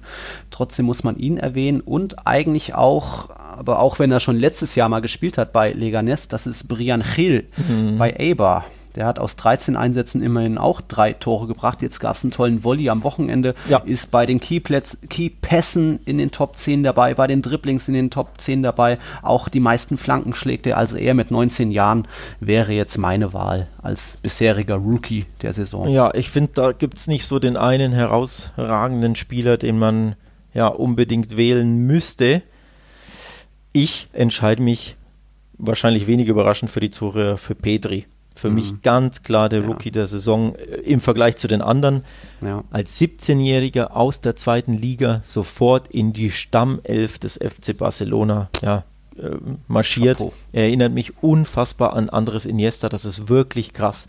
Ähm, ja, er ist nicht sonderlich schnell, er ist nicht sonderlich kräftig, er sieht nicht mehr wirklich wie ein Profifußballer aus mit seinen dünnen, dünnen Beinchen, so die Statur von Thomas Müller, aber halt hundertmal besser am Ball. Ja. Also dieses Spielgefühl, dieses Raumgefühl, auch der weiß, wie er sich bewegen muss, wann er den Ball mit welchem Fuß annehmen, annehmen muss, versteht sich herausragend mit Messi. Das ist so mhm. ja das Tandem der Saison so ein bisschen, wie die sich blind verstehen, Doppelpässe spielen. Der eine ja. leitet mit der Hacke weiter. Genau. Also in der Regel äh, Petri auf Messi dann.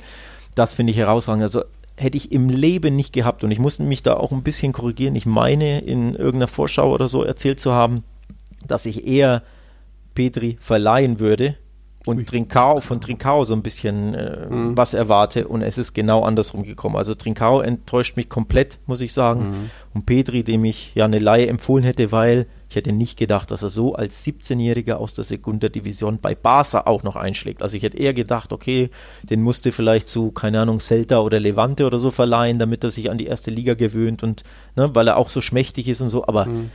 Da musste ich mich absolut revidieren, da lag ich komplett falsch. Für mich herausragend, wie der spielt. Vor allem, ja, weil er nicht auf den ersten Blick wie so ein Profifußballer bei Barca wirkt, weil er eben so ja, dünn und schmächtig ist und langsam auch ist. Und, aber Fußball-IQ geht kaum besser für einen Youngster. Passt passt. Gut, bevor wir die Zwei-Stunden-Marke wirklich brechen, sorry, nur noch kurz Überraschung, Enttäuschung kann man auch nicht so klar sagen, weil vieles ja erwartet war. Valencia hat man schon prognostiziert, dass es eher untere Tabellenhälfte wird. Trotzdem mhm. würde ich sagen, Valencia mit dem, dem Chaos im Verein, wie gesagt, auch Disziplinlosigkeiten bei Maxi Gomez und ja. eben viele individuelle Fehler, würde ich sagen, für mich so die Enttäuschung bisher, auch wenn wir es erwartet haben. Ja, wir haben es erwartet, wir haben es fast schon sogar prognostiziert, von daher, ja, enttäuschen Sie mich nicht, weil ich damit errechnet, mhm. gerechnet habe. Ich wähle Getafe, die jetzt mhm wir hatten es angesprochen, zwar aktuell Zwölfter sind, also das liest sich nicht besonders schlecht, aber sie waren wirklich, ähm, ja, bis vor zwei Ta äh, Spieltagen da wirklich ganz unten drin, 15., 16., 17. und haben sehr, sehr viele Spiele wirklich noch schlechter gespielt als sonst und äh, noch weniger auf die Kette gebracht. Ich habe mir von Retafe einfach mehr erwartet, vor allem weil sie nicht europäisch spielen. Dementsprechend hätte ich gedacht, dadurch, dass die sich jede Woche eine Woche Zeit haben, quasi äh, auf ihre Spiele vorzubereiten, hätte ich gedacht, die landen definitiv wieder in den Top 7, vielleicht sogar zwischenzeitlich irgendwie 5., 6. Deswegen haben die mich enttäuscht und ich will mhm. Retafe dementsprechend. Ja. Und Überraschung, hm, eigentlich der FC Cadiz. Auch da haben wir ja gesagt, sie werden jetzt nicht unbedingt um, nur um den Abstieg mitkämpfen, aber Platz 10 ist absolut bemerkenswert. Eigentlich auch der FC Granada, dass sie die Leistung der Vorsaison nochmal bestätigen, ja. auch wenn sie mal gegen Atletico eine Klatsche kassieren und so weiter. Aber trotzdem ganz große Arbeit von Diego Martinez da. Ja, auch die kann man beide wählen. Ich glaube, da gehe ich d'accord. Da kann man 50-50 seine Stimme abgeben. Cardis, was die als Aufsteiger machen, ist herausragend, dass sie zwischenzeitlich Fünfter, Sechster waren, Barca geschlagen haben, in im Di Stefano bei Real Madrid gewonnen haben. Absolut wow. Und ja, im Endeffekt bis auf zwei auf Ausnahmen nie in den in der unteren Tabellenhälfte, glaube ich, standen oder mit, mit vier Ausnahmen. Zweimal waren sie Elfter. Also absolut herausragend als Aufsteiger Cardis. Von daher, ja, die eine Stimme geht an Cardis, die andere an Granada, dass die aus genannten Gründen wieder so gut spielen. A la Bonheur, also echt stark. Puh, dann haben wir es geschafft. Dürfte wohl unsere längste Folge aller Zeiten sein. Sorry dafür, aber ich glaube, ihr habt einiges erfahren, wurdet gut unterhalten. Ich muss dir noch gratulieren, Alex. Ja. Du bist quasi unserer, unser Hinrunden-Tippmeister. Oh. 76 zu 75. Ui. Das war knapp. Fotofinish zur, Fotofinish. zur, zur Hinrunde, ja. ja. Ähm, überragend ist es nicht, muss ich ehrlich nee. sagen, unsere Tipps. Also, ob einer mehr oder einer weniger, ja, spielt da ja wenig äh, ja. nicht wirklich eine Rolle, denn man könnte besser tippen. Also, ich finde, ja, La Liga einfach schwer zu tippen aus. Mhm genannten Gründen die Spiele sehr, sehr übersichtlich. Ich spiele, ich tippe, glaube ich, sehr, sehr häufig 1-1, weil mhm. einfach sehr, sehr viele Spiele, ja, Mannschaften. Ja, in, in der Runde gab es ja auch so ja. um die 180, 190 Spiele. Ja, und dafür, davon nicht mal die Hälfte richtig getippt. Das ist nicht so und La Liga-Experten, naja. naja, naja. Wir schieben es auf La Liga und auf, genau. äh, auf die Launen von Celta Valencia und Co. Und Cadiz natürlich, da lag ich auch einige Male wahrscheinlich. Und Real daneben. und Barca auch, aber ja, ja. hast du recht. Alright, dann nochmal großes Danke an die vielen, vielen Zuhörer, an die 56 Patreons, speziell an unsere heiligen vier Könige, also den Kim André, den Niklas, den Marcel und ganz neu dabei, der Lukas als unser Ray. Schön, dass ihr da seid. Das war unsere 70. Folge. Team der Saison habt ihr jetzt unseren Hinrundenabschluss und jetzt geht es natürlich, jetzt dauert es nicht wieder zehn Tage, bis unsere neue Folge kommt, weil Real Madrid hat ja spielfrei frei. Ich kann die Füße hochlegen und ja. du musst noch Copa berichten. Genau, ich habe ein Copa-Spiel vor der Brust, du nicht. Tja, weiß nicht, wer da der Gewinner und der Verlierer ist, denn du hast eine freie Woche und ich eine stressige, aber so ist das halt. so ist das halt. Und dann hören wir uns jetzt auch wieder regelmäßiger. Ein Glück. Ja, nächste Woche voraussichtlich Montag wahrscheinlich wieder, denke ich mal. Ne? Ja, glaub, müsste wieder. Ich glaube, Barca spielt Sonntag, wenn ich mich nicht täusche. Mhm. Ihr seid Weiß Sonntag gegen Bilbao wieder dran, am ja. 31. Real Madrid am Samstagnachmittag gegen Levante. Auch mal ganz entspannt, dass ich nicht bis 3 Uhr arbeiten muss nachts. Ja, das ist entspannt, das stimmt. Entspannender zumindest. Entspannender, genau. Nun denn, jetzt Nun? wisst ihr wieder, liebe Zuhörer, wer wir sind. Nils Kern und Alex Troika. Wir sind Tiki Taka, der La Liga Podcast, die La Liga Experten, auch wenn sie nur ein Drittel richtig tippen. Aber ist ja eine verrückte Saison, wir haben es angesprochen. Das war unser Hinrundenabschluss. Schön, dass ihr durchgehalten habt. Fast die vollen zwei Stunden. Hasta la próxima. Hasta la próxima. Ciao, ciao.